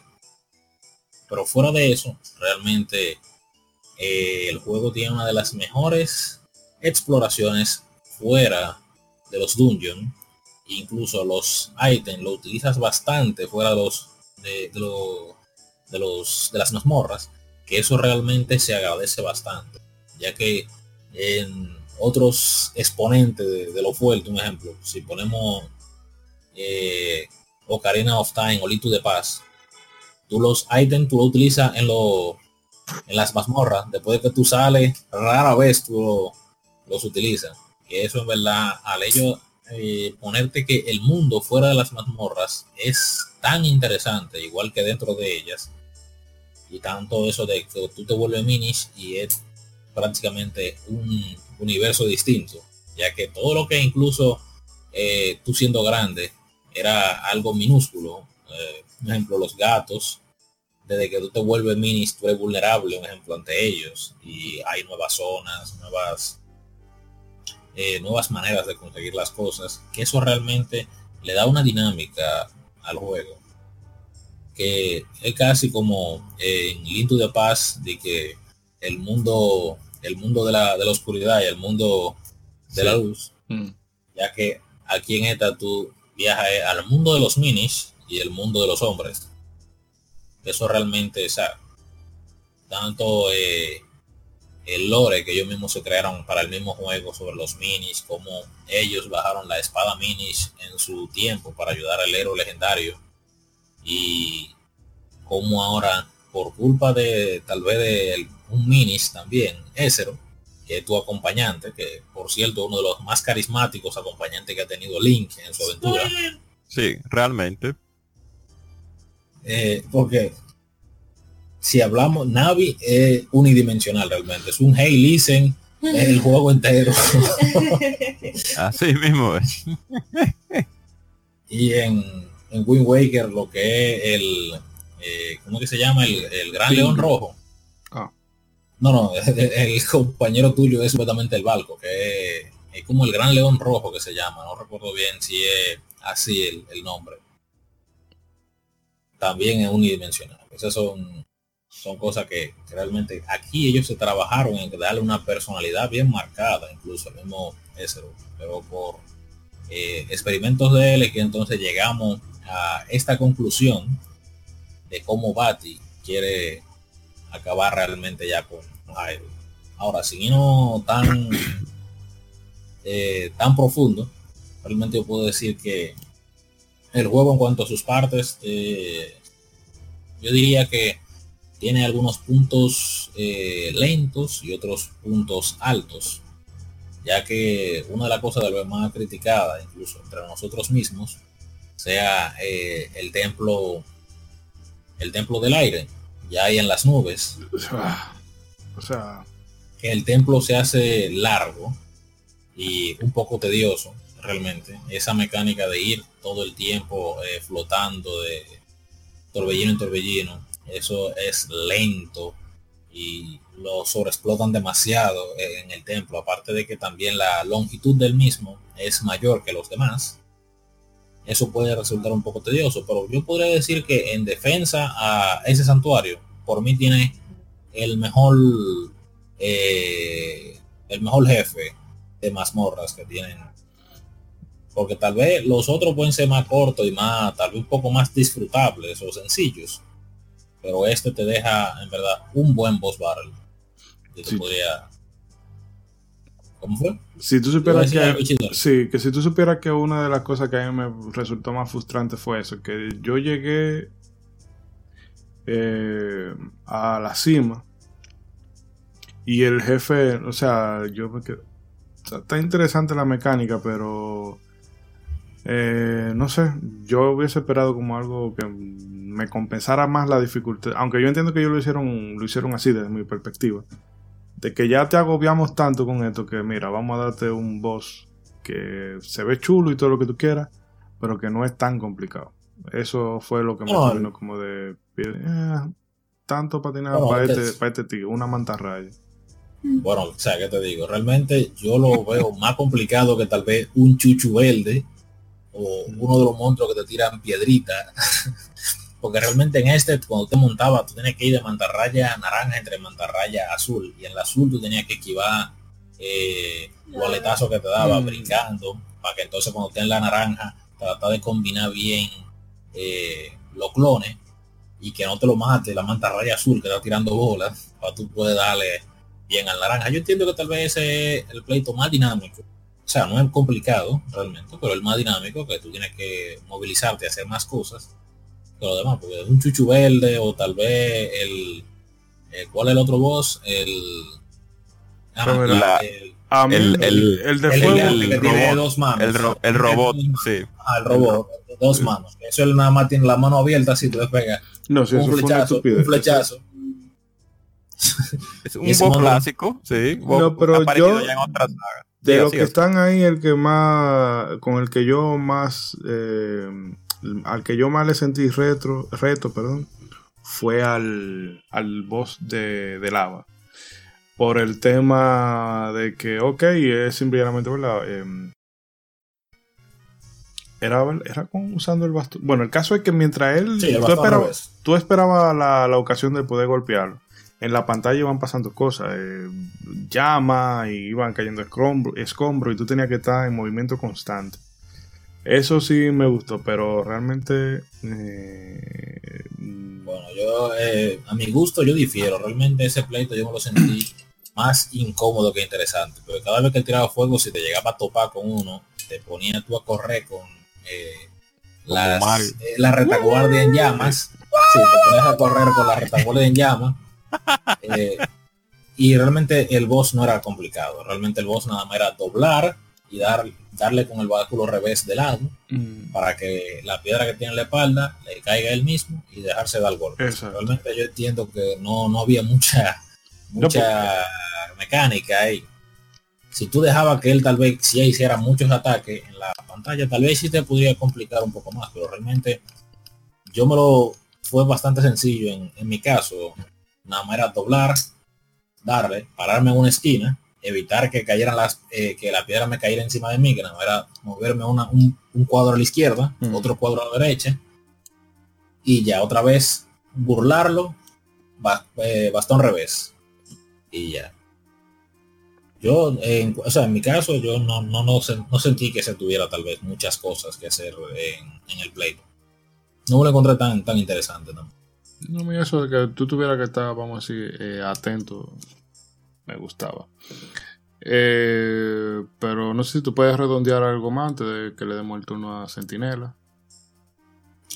Oh, bueno, puedo decir que tal vez de las cosas que sí me gustaron, que veo que... Eh, o sea, cuando yo lo jugué la primera vez cuando pequeño, el Templo del Agua con las combinaciones con los cuadros, o sea, con los cubos de hielo, si realmente hay unas cuantas que son eh, interesantes. Son muy pocas y bastante fáciles ahora jugándola en mi adultez, pero recuerdo que cuando niño realmente me, dieron dolor de cabeza el poder combinar los, cubos, eh, los cubos de hielo de la manera que pudieran resolver los puzzles. Pero ese, ese boss realmente que un monstruo de lo que te tiran piedra, o sea, por favor, tanto tanto el primero como este, yo sentí una decepción enorme. Como que el, guardián del ah. templo de la tierra es un chuchu verde. Sí, un chuchu el, verde. El, guardián del templo de, del agua. Uno, uno de los tira piedra, no, no. Mm. realmente, en cuanto ahí, en esos voces, realmente sentí un poco de, decepción. Tal vez era más porque eh, dándote a entender que los monstruos sencillos, cuando tú eres grande, pueden resultar una amenaza cuando tú eres minis. Mm. No sé, me hubiera gustado tal vez monstruos más originales para esos templos. Y que ellos te darán tal vez como eh, uno de esos monstruos a mediados del templo. Sí. Yo creo que puedo por ahí, sin mencionar los jodidos coleccionables, que ya lo llegué a mencionar anteriormente. Puedo decir que fuera de los coleccionables y de que la decepción con algunos bosses, puedo decir que en verdad el juego eh, me encantó bastante. El juego bastante disfrutable, tanto, o sea, de principio a fin, y ahora que me lo completé al 100%, puedo ya eh, poner eh, eso en un, en un estante y decir que fue lo, lo completé. Bien, bien. Y Sentinela, cuéntanos tú.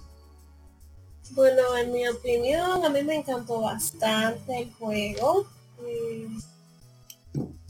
Yo realmente no me encontré disque chungos los voces, yo sentí que cada uno tenía su propia esencia y su propia perspectiva, como dice el maker, que cuando tú eres pequeño, las cosas que tú ves pequeña cuando eres grande, cuando eres pequeño realmente son eh, podrían llegar a ser una gran amenaza, como cuando uno está en las montañas, hay una parte que es cruzando un puente que está lloviendo.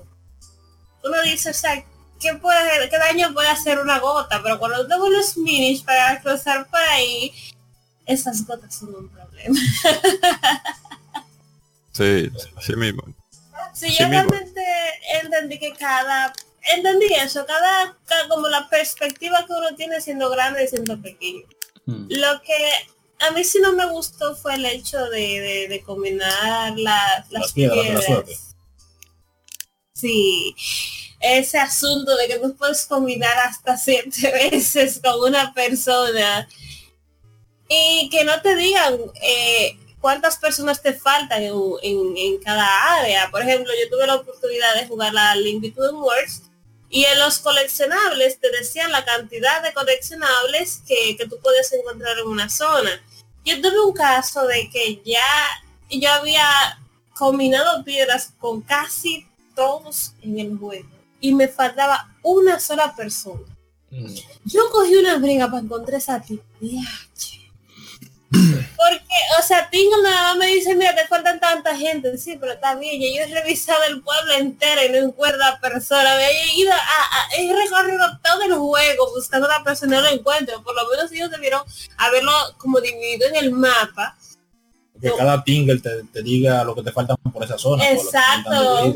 Como ellos están divididos, mira, te faltan tanto en esta zona, te faltan tanto en esta zona y que me lo dividan así por zona, pero yo con una brega para empezar. No, el tema es que eso ya son como, vamos a decir, eh, eh, ¿cómo decir? son facilidades modernas, porque por ejemplo en Link a Team World ya era, es un juego, qué sé yo, 2011 por ahí. 2011, 2013. Y ya se tenía ya una mentalidad, ¿verdad? De, complicarle menos la vida al jugador.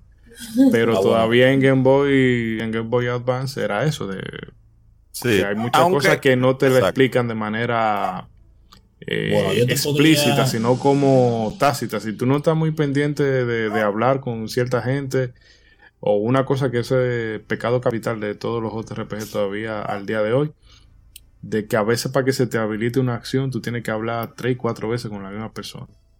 Sí, eso no te lo dicen en parte, eso lo conseguí aventurando. Mm. en contraargumento a Ichidori, realmente este juego viene después de Ocarina of Time. Y en Ocarina of Time, las los coleccionables, como las esculturas, mm. ellos sí te dan un indicio, que es un indicio sonoro. Las esculturas siempre suenan cuando tú llegas a una zona Pero es 64, recuerda, más memoria y más power para tu hacer no, o sea, es diciendo que ya eh, que ello no es dependiendo de la filosofía del, director. Del director. Pero en eso voy a defender a, a, a, Sentinela, ¿no? Y, a, a Maker, eh, Isidori, porque con el asunto de las piedras, tengo, no sé si a usted le pasó, pero para cada persona, o sea, le es, tiene un, tiene para cada jugador, le pasa que, lo estoy diciendo mal, cada vez que, cada, con cada persona que juega ese juego, la, con quien usted puede combinarlas no es la misma persona, es, aleatorio. Entonces es más difícil en ese punto, porque se, es aleatorio. O sea, tal vez a usted un ejemplo. Ahora hay ciertas personas que son específicas, como el, el, el, el, el juguetero de la jukebox. Ese es específico que usted va y puede intercambiar. Pero hay personas específicas que usted entra al pueblo y vuelve y ya esa persona no te ofrece el, ese servicio. Entonces, por eso se vuelve un poquito tedioso. No sé si ustedes tengan conocimiento de eso. y óyeme, hay un, hay un asunto también que ellos no, no lo manejaron así. Es que tú puedes pensar varias veces con una persona. Mm. Pero si tú estás en la misma habitación, después de que tú piensas, él no vuelve a pensar contigo para combinar piedra. Tú tienes que salir de la habitación y volver a entrar para que él te diga, ah, yo tengo otra piedra ahora. O sea que ellos hay veces que te, tú dices que, ok, voy a limpiar esta zona. Yo voy, pienso con todo el mundo, veo que ya nadie más tiene piedras. Y cuando tú te das cuenta, es que había una persona que había que pensar con él varias veces. Pero él, mientras tú estás ahí, si ya tú pensaste, él te dice, no, ya yo no tengo nada. Sí, exacto. Por lo menos un ítem. y volver a sí, cruzar y volver. Un ítemcito eh, entre el medio que te diera por lo menos pistas. No es que te van a que te ayuden, pero con lo con el asunto de los condicionables, tuve como en ese aspecto fue, era un poquito incómodo por lo menos, en esa parte, porque que por lo antes expuesto. Mm. sí. Eh, pero bueno, vamos a dar chance a Centinela que termine de, su exposición. terminando con esa parte, también eh, que si tú avanzas eh, en la historia, si se te olvidan algunas cosas, ya tú no lo puedes hacer. O sea... Ah, sí, lo que es el, el arco de luz tú tienes que ah, conseguirlo obligatoriamente antes de pasarte el templo del aire. Si tú entraste al templo del aire, ya tú no puedes conseguir en parte lo que son las, las flechas de luz en el juego. Sí, yo iba a decir un comentario. Bueno, lo voy a hacer breve aquí, de que eh, si en la cuesta de los Gorón me hubiesen puesto ese arco en el cofre en vez de una botella, yo lo hubiese sentido como más sustancial esa vaina. Ah, tú todavía estás, dolido con que buscar todos los oros para que te den una botella. Para que tengas una botella. Pero bueno, sigue, sigue Sentinela. No, ok. ¿Eh? No, yo te iba a decir que eso también depende del valor que, que cada quien le da a los objetos. A Sentinela le encantan las botellas. Ese es su ítem favorito de los No, pero, pero no la del gobierno, ¿no? ¿Verdad? No, güey, güey, güey. No, realmente a mí me gusta mucho el arte eh, de las botellas de todas las celdas. Me decepciona mucho que la Wild no tenga botellas. Mm. Sí. Eso para que tú veas. Eh, ella ve ese punto negativo la versión de Wild.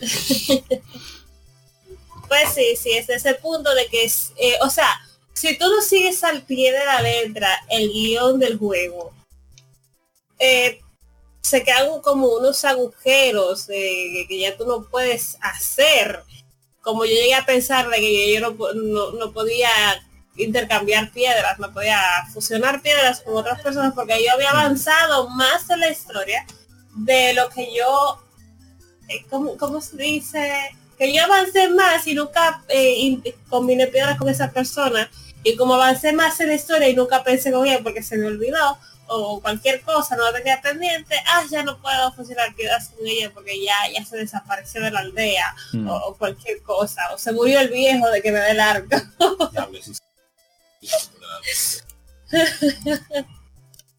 Sí, pero realmente me gustó mucho, realmente yo me quedé sorprendida con el hecho de que fue Capcom que lo hizo y se siente tan celda, yo me quedé como que wow, al menos se siente bastante celda, aunque no lo haya hecho directamente Nintendo. No, sí, ellos tuvieron su supervisión, pero... pero se siente muy celda. Mm. Eh, agente Cobra, ¿tiene la palabra? Bien, corroborando lo que dijeron anteriormente Sentinela y en Maker, eh, yo tengo que también tocar unos cuantos puntos.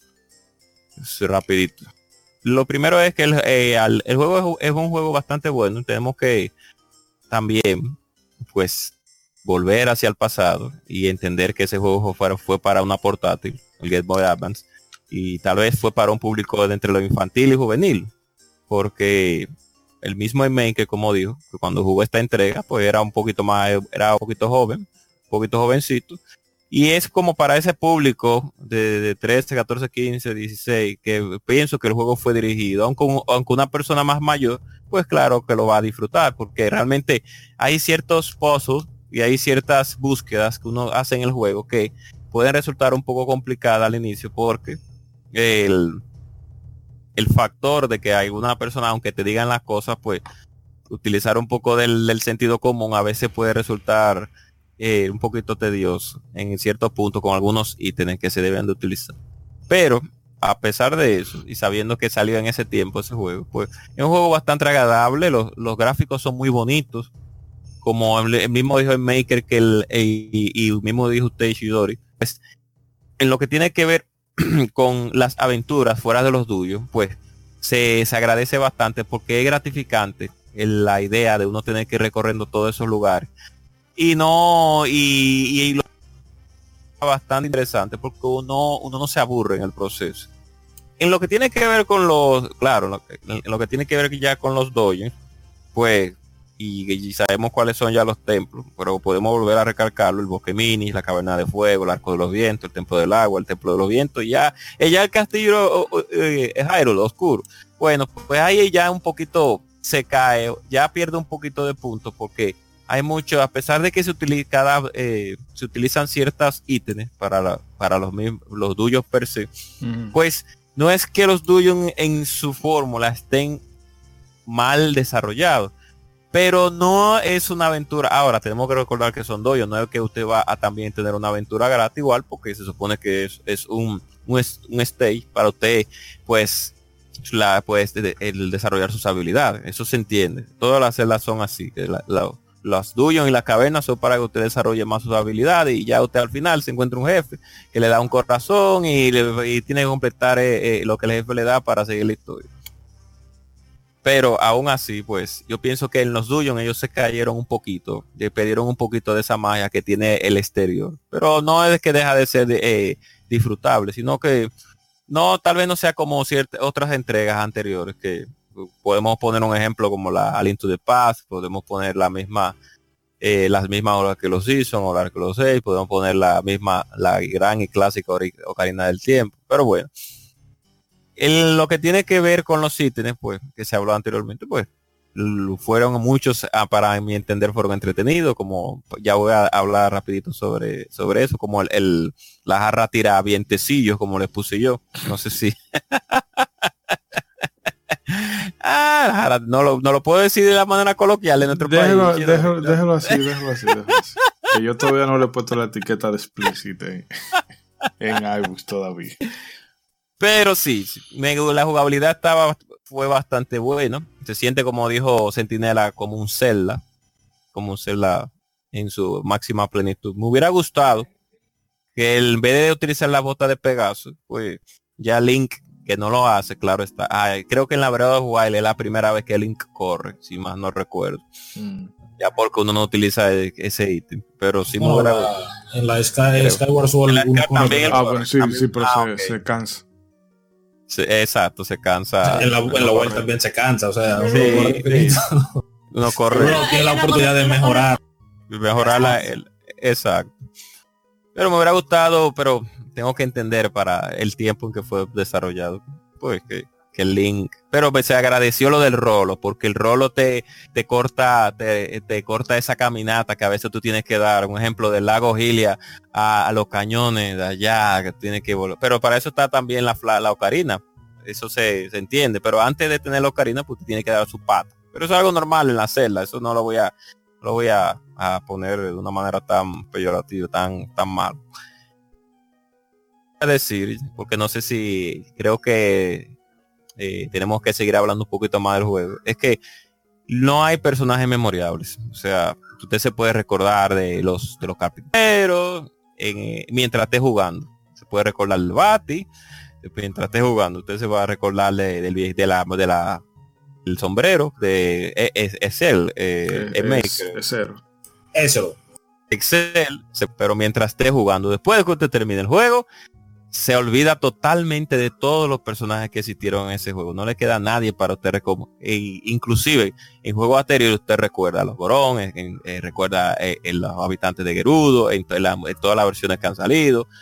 Recuerda también uno otro enemigo del juego, pero aquí no. Aquí usted se olvida de esos personajes y ahí sigue y prosigue hacia adelante. Una cosa que ya voy a decir para terminar es con lo, con lo que dijo en mí, que fue la personalidad que le dieron a, a eh, se me olvida, se me olvida siempre el nombre, repítamelo por favor, es Exero, que yo me entretuve bastante dándole al botón select para escuchar, para leer lo que él decía, porque él no solamente te dice una sola cosa, claro, cuando eh, usted tiene que ir de un sitio para otro a buscar cierto ítem o ir a cierto dojo, él se frisa con ese tipo de hints que te da para tú poder avanzar la historia. Pero ya fuera de ahí, cuando usted le da mucho al y él comienza a hablar, él te habla de muchas cosas, no solamente el juego, sino de su vida personal. Y, se agradece muchísimo, como dijo que, que uno de los personajes con más eh, eh, con más, con un poco más cabida en lo que tiene que ver con personalidad dentro de los juegos. A mí me gustó bastante.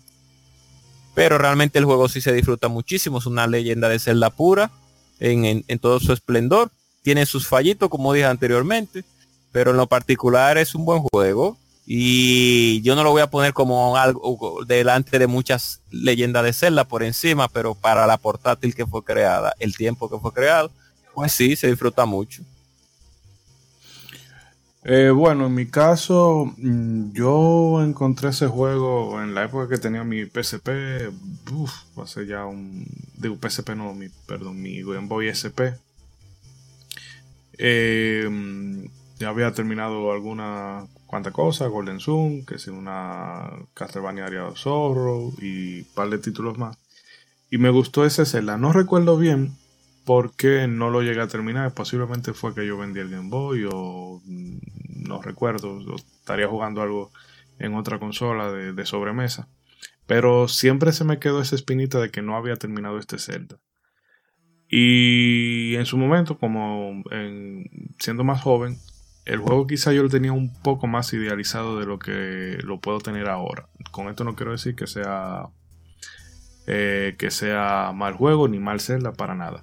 Pero mm, quizá por la potencia visual en la memoria yo lo tenía como un juego más redondo, por decirlo así.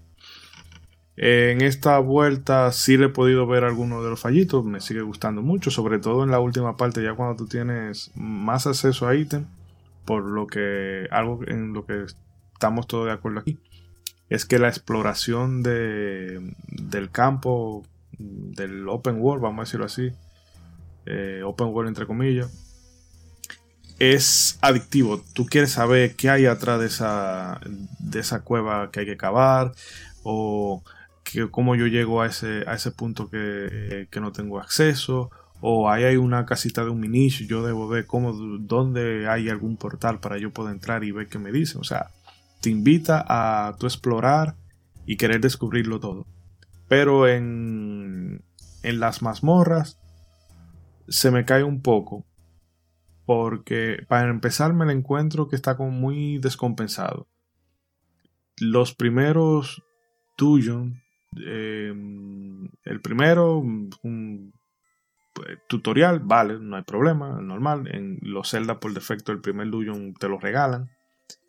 El segundo todavía sigue en la misma temática, digo, pero bueno. El tercero, bien, el templo de, del agua, el de hielo, me, me, gustó porque ya tenía...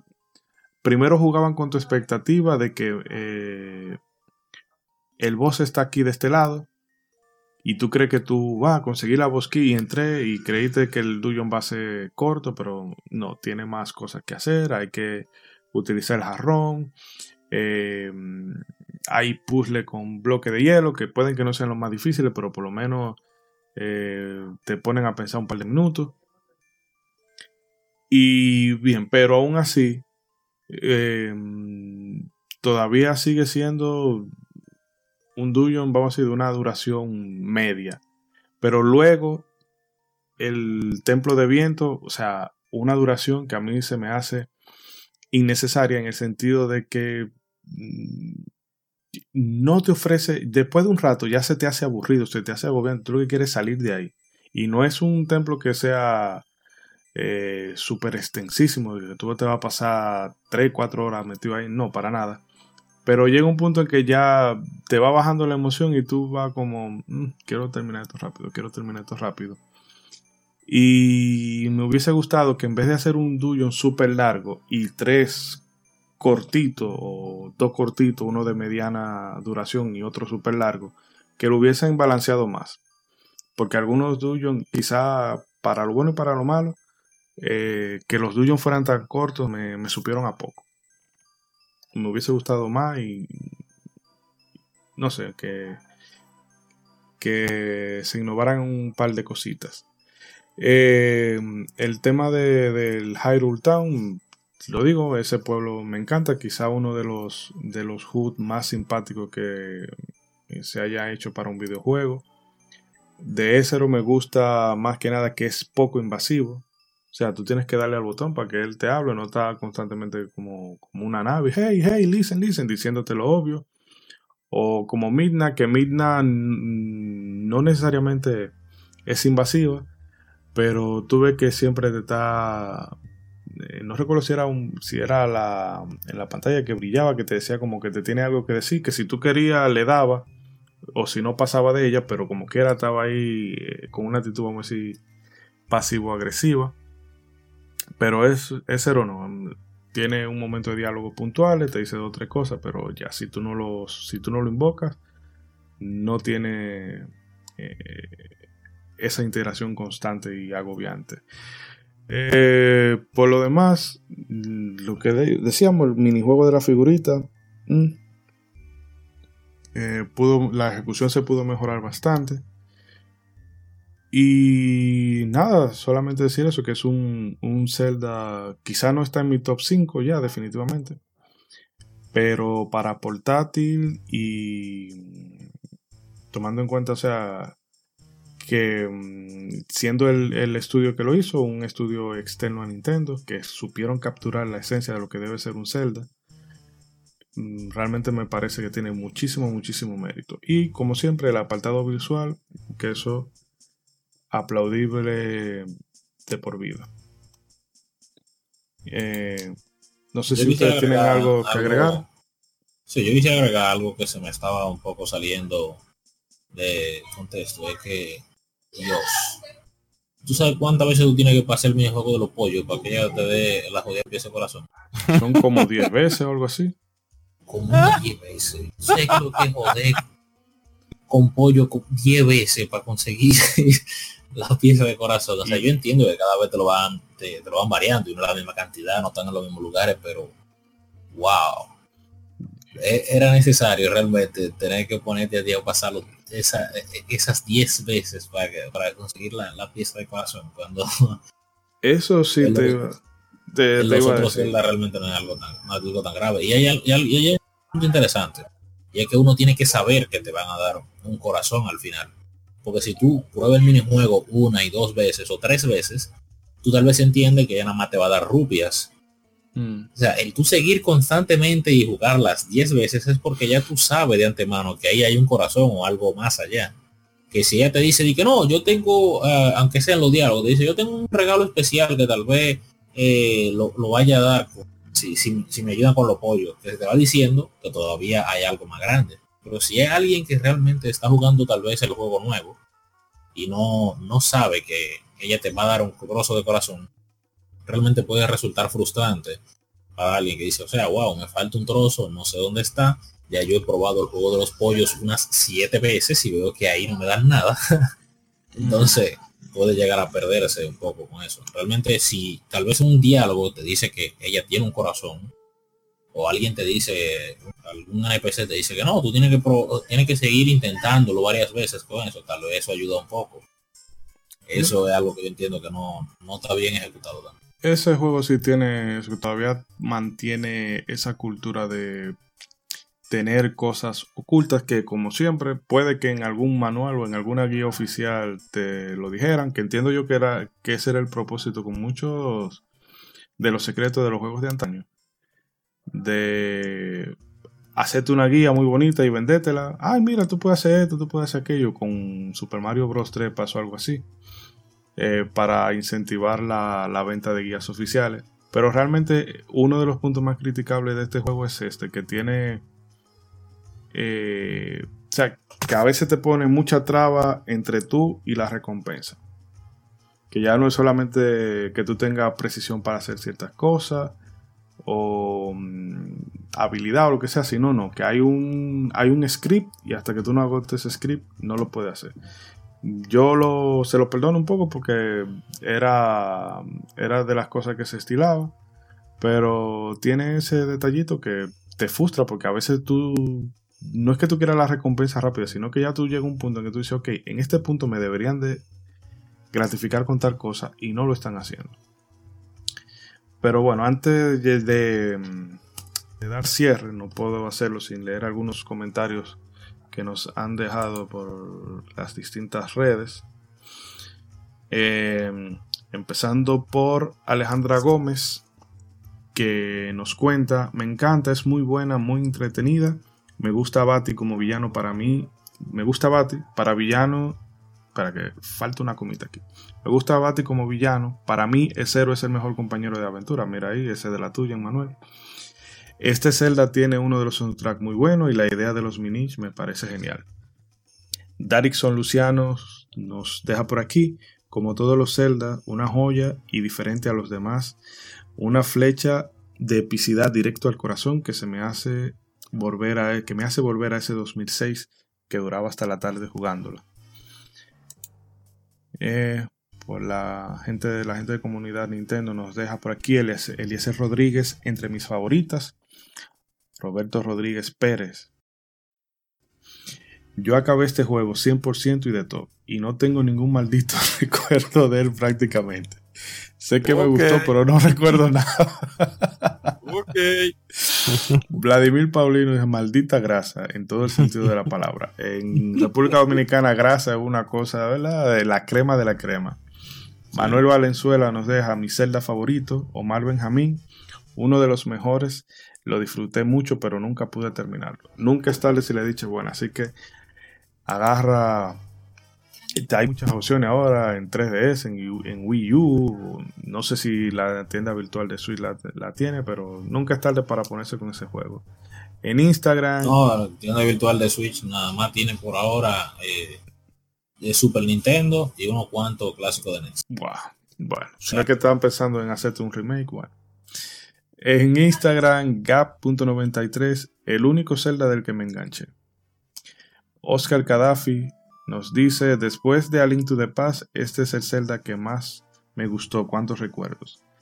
Mr. Jam 777, muy buena, me gustó particularmente la animación e ilustración, en eso creo que estamos todos de acuerdo. Em, gracias a todos los seguidores, ¿verdad? Por su comentario, que dinamiza las cosas, nos gusta también escuchar su parecer.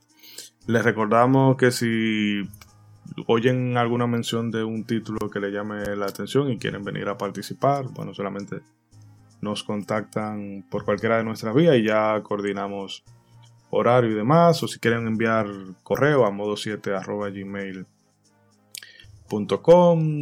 o si quieren enviar un audio o lo que sea, bueno, aquí estamos abiertos para ustedes.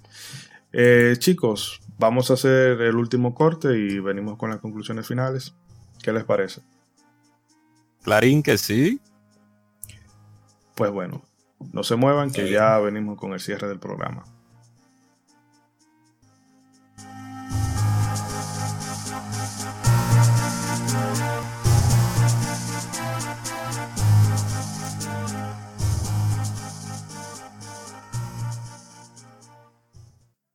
Para recibir más de nuestros contenidos, no olvides suscribirte a nuestras redes sociales. Búscanos como Modo 7 Podcast en Facebook e Instagram y como Modo 7 Pod en Twitter. Modo 7 Podcast. Síguenos.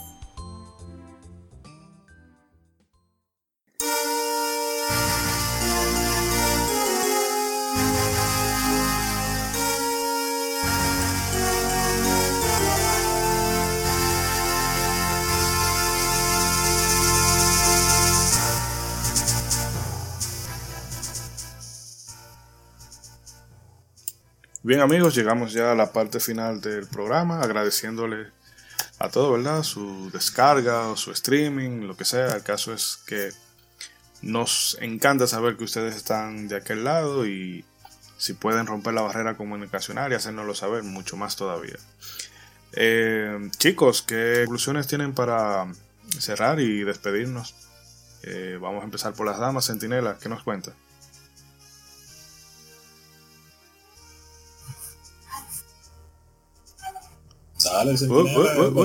Ay, se quedó tan nerviosa. ¿Te sientes agobiada? Porque, ¿verdad? Tenemos un millón de, de escuchas y ya te sientes intimidada por eso, pero no, no. Imagínalos a todos en ropa interior.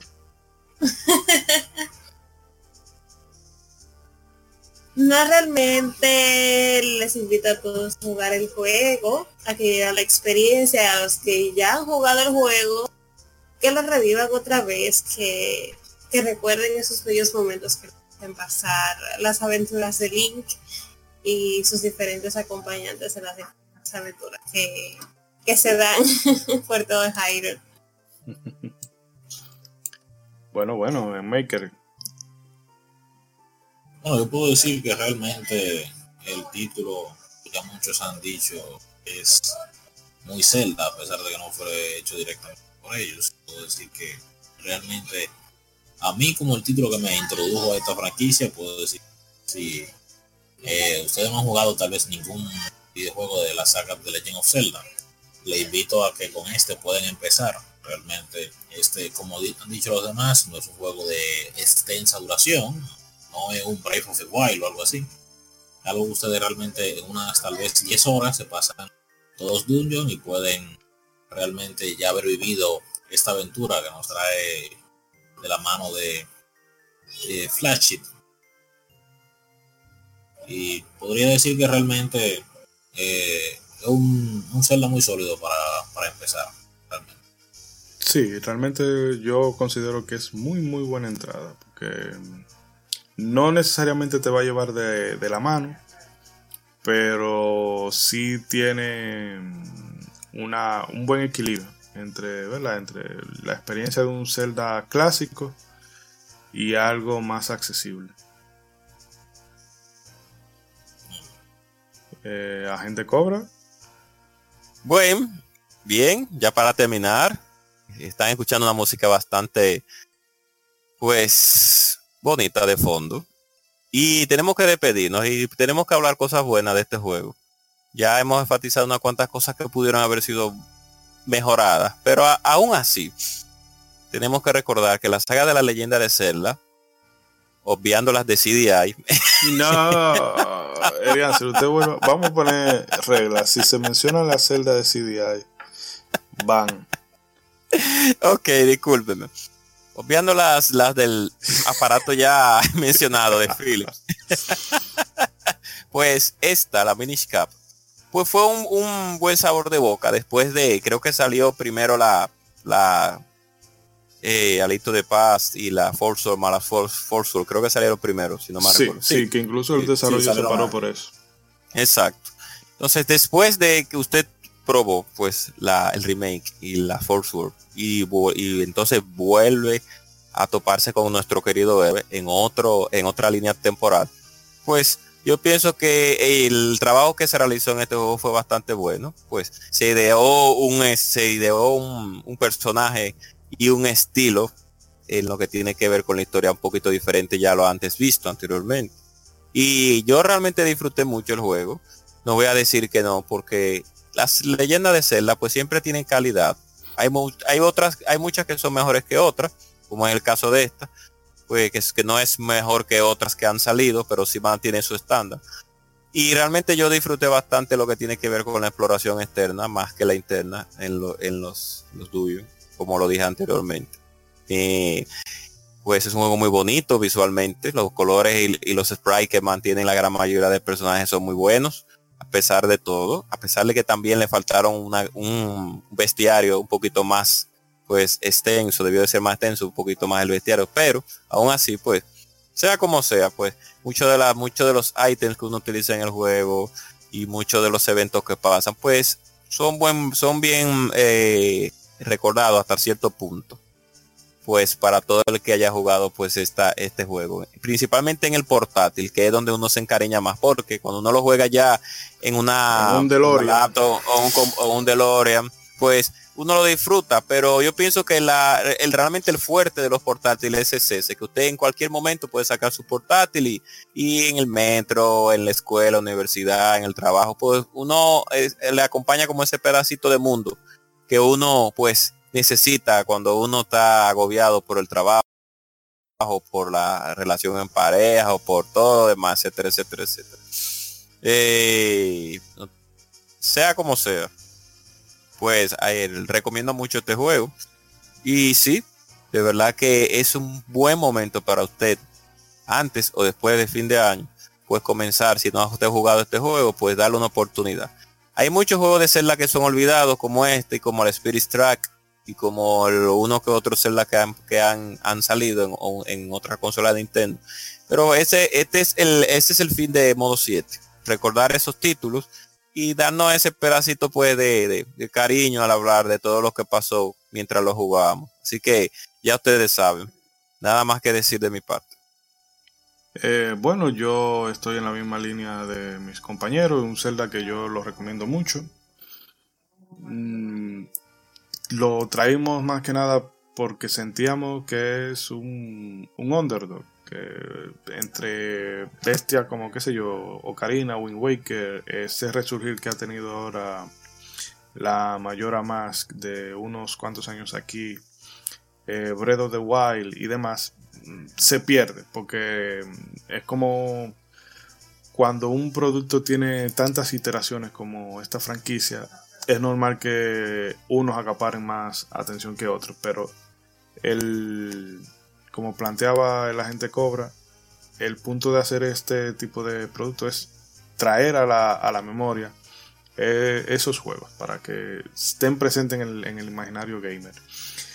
Eh, solamente me resta decir que muchas gracias a todos por el apoyo que nos han estado brindando en las diferentes plataformas.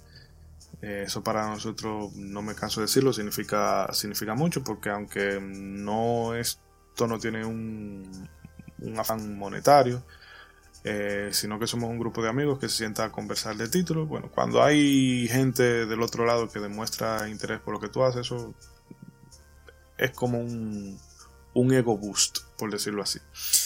Eh, también antes de cerrar, decirle a la gente de Sega que no, no, no crean que los hemos olvidado, ¿verdad? Le hemos dado su calorcito a Nintendo, pero para la próxima entrega no lo vamos a decir ahora. Lo vamos a dejar para el próximo spin-off. Pero la gente de Sega, esos Mega Drivers, ¿verdad? Que, que se preparen, porque va a ser canquiña, canquiña de la honga. Eh, esto es todo por el, por el episodio de hoy. Em, estamos a fin de año en los momentos en que esto se graba, así que me permito desearle un próspero año nuevo a todos nuestros seguidores. Y si lo escuchan en marzo, entonces va a quedar rarísimo, pero bueno. que nos escuchen, ¿sí? No, no, quisiera, quisiera decir un comentario a fin de año, pero termine usted también. Eh, no, no, te porque ya para... Ok. Ah, ok. También, eh, también si Sentinel M que pueden dar su comentario de fin de año sería bastante agradable. No, recuerden que las festividades vienen por vienen cerca.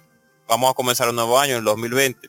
Pues vienen muchas cosas buenas, muchos hacen muchos planes, otros tienen nuevos empleos, otros están esperando ya el diciembre del 2020 para comprar su nueva consola. Pero nosotros seguimos aquí en modo 7 podcast, pues, hablando de las cosas que nos gustan, esos juegos retro, tantos en su tiempo. Y actual también, si quiere volver a jugarlos, pues nos, encariñaron. Yo les deseo realmente feliz año nuevo a todos los que nos escuchan. Y tengo que mandarle también un saludito a nuestro a nuestros queridos hermanos de Legion Gamer también que nos hemos se han tomado nos hemos tomado unas canciones a Arthur a Emanuel a Mauri también eso mandarle esos saluditos y a todas las personas que nos escuchan que realmente les gusta y siempre sienten agrado por este hobby tan increíble que son los videojuegos. Pasen feliz año y beban y coman con moderación. Y sea como sea, pues recuerden ese momento en el cual siempre pasaron cosas buenas en su vida y, para el 2020 pues a plantearse cosas nuevas. Así que bye bye y nos vemos. Bueno, en Maker y Centinela, para cerrar el círculo de la dinámica, ¿quieren dar algún saludito de fin de año? No sé, yo realmente le deseo feliz Navidad a todos, próspero año nuevo. Ahora este 2020 viene fuerte. Mira cómo estamos en diciembre, todavía no ha pasado la brisa navideña. Creo que el, PLD hasta eso se nos lleva. ¡Eh! ¡Eh! ¡Eh! que después el DNI.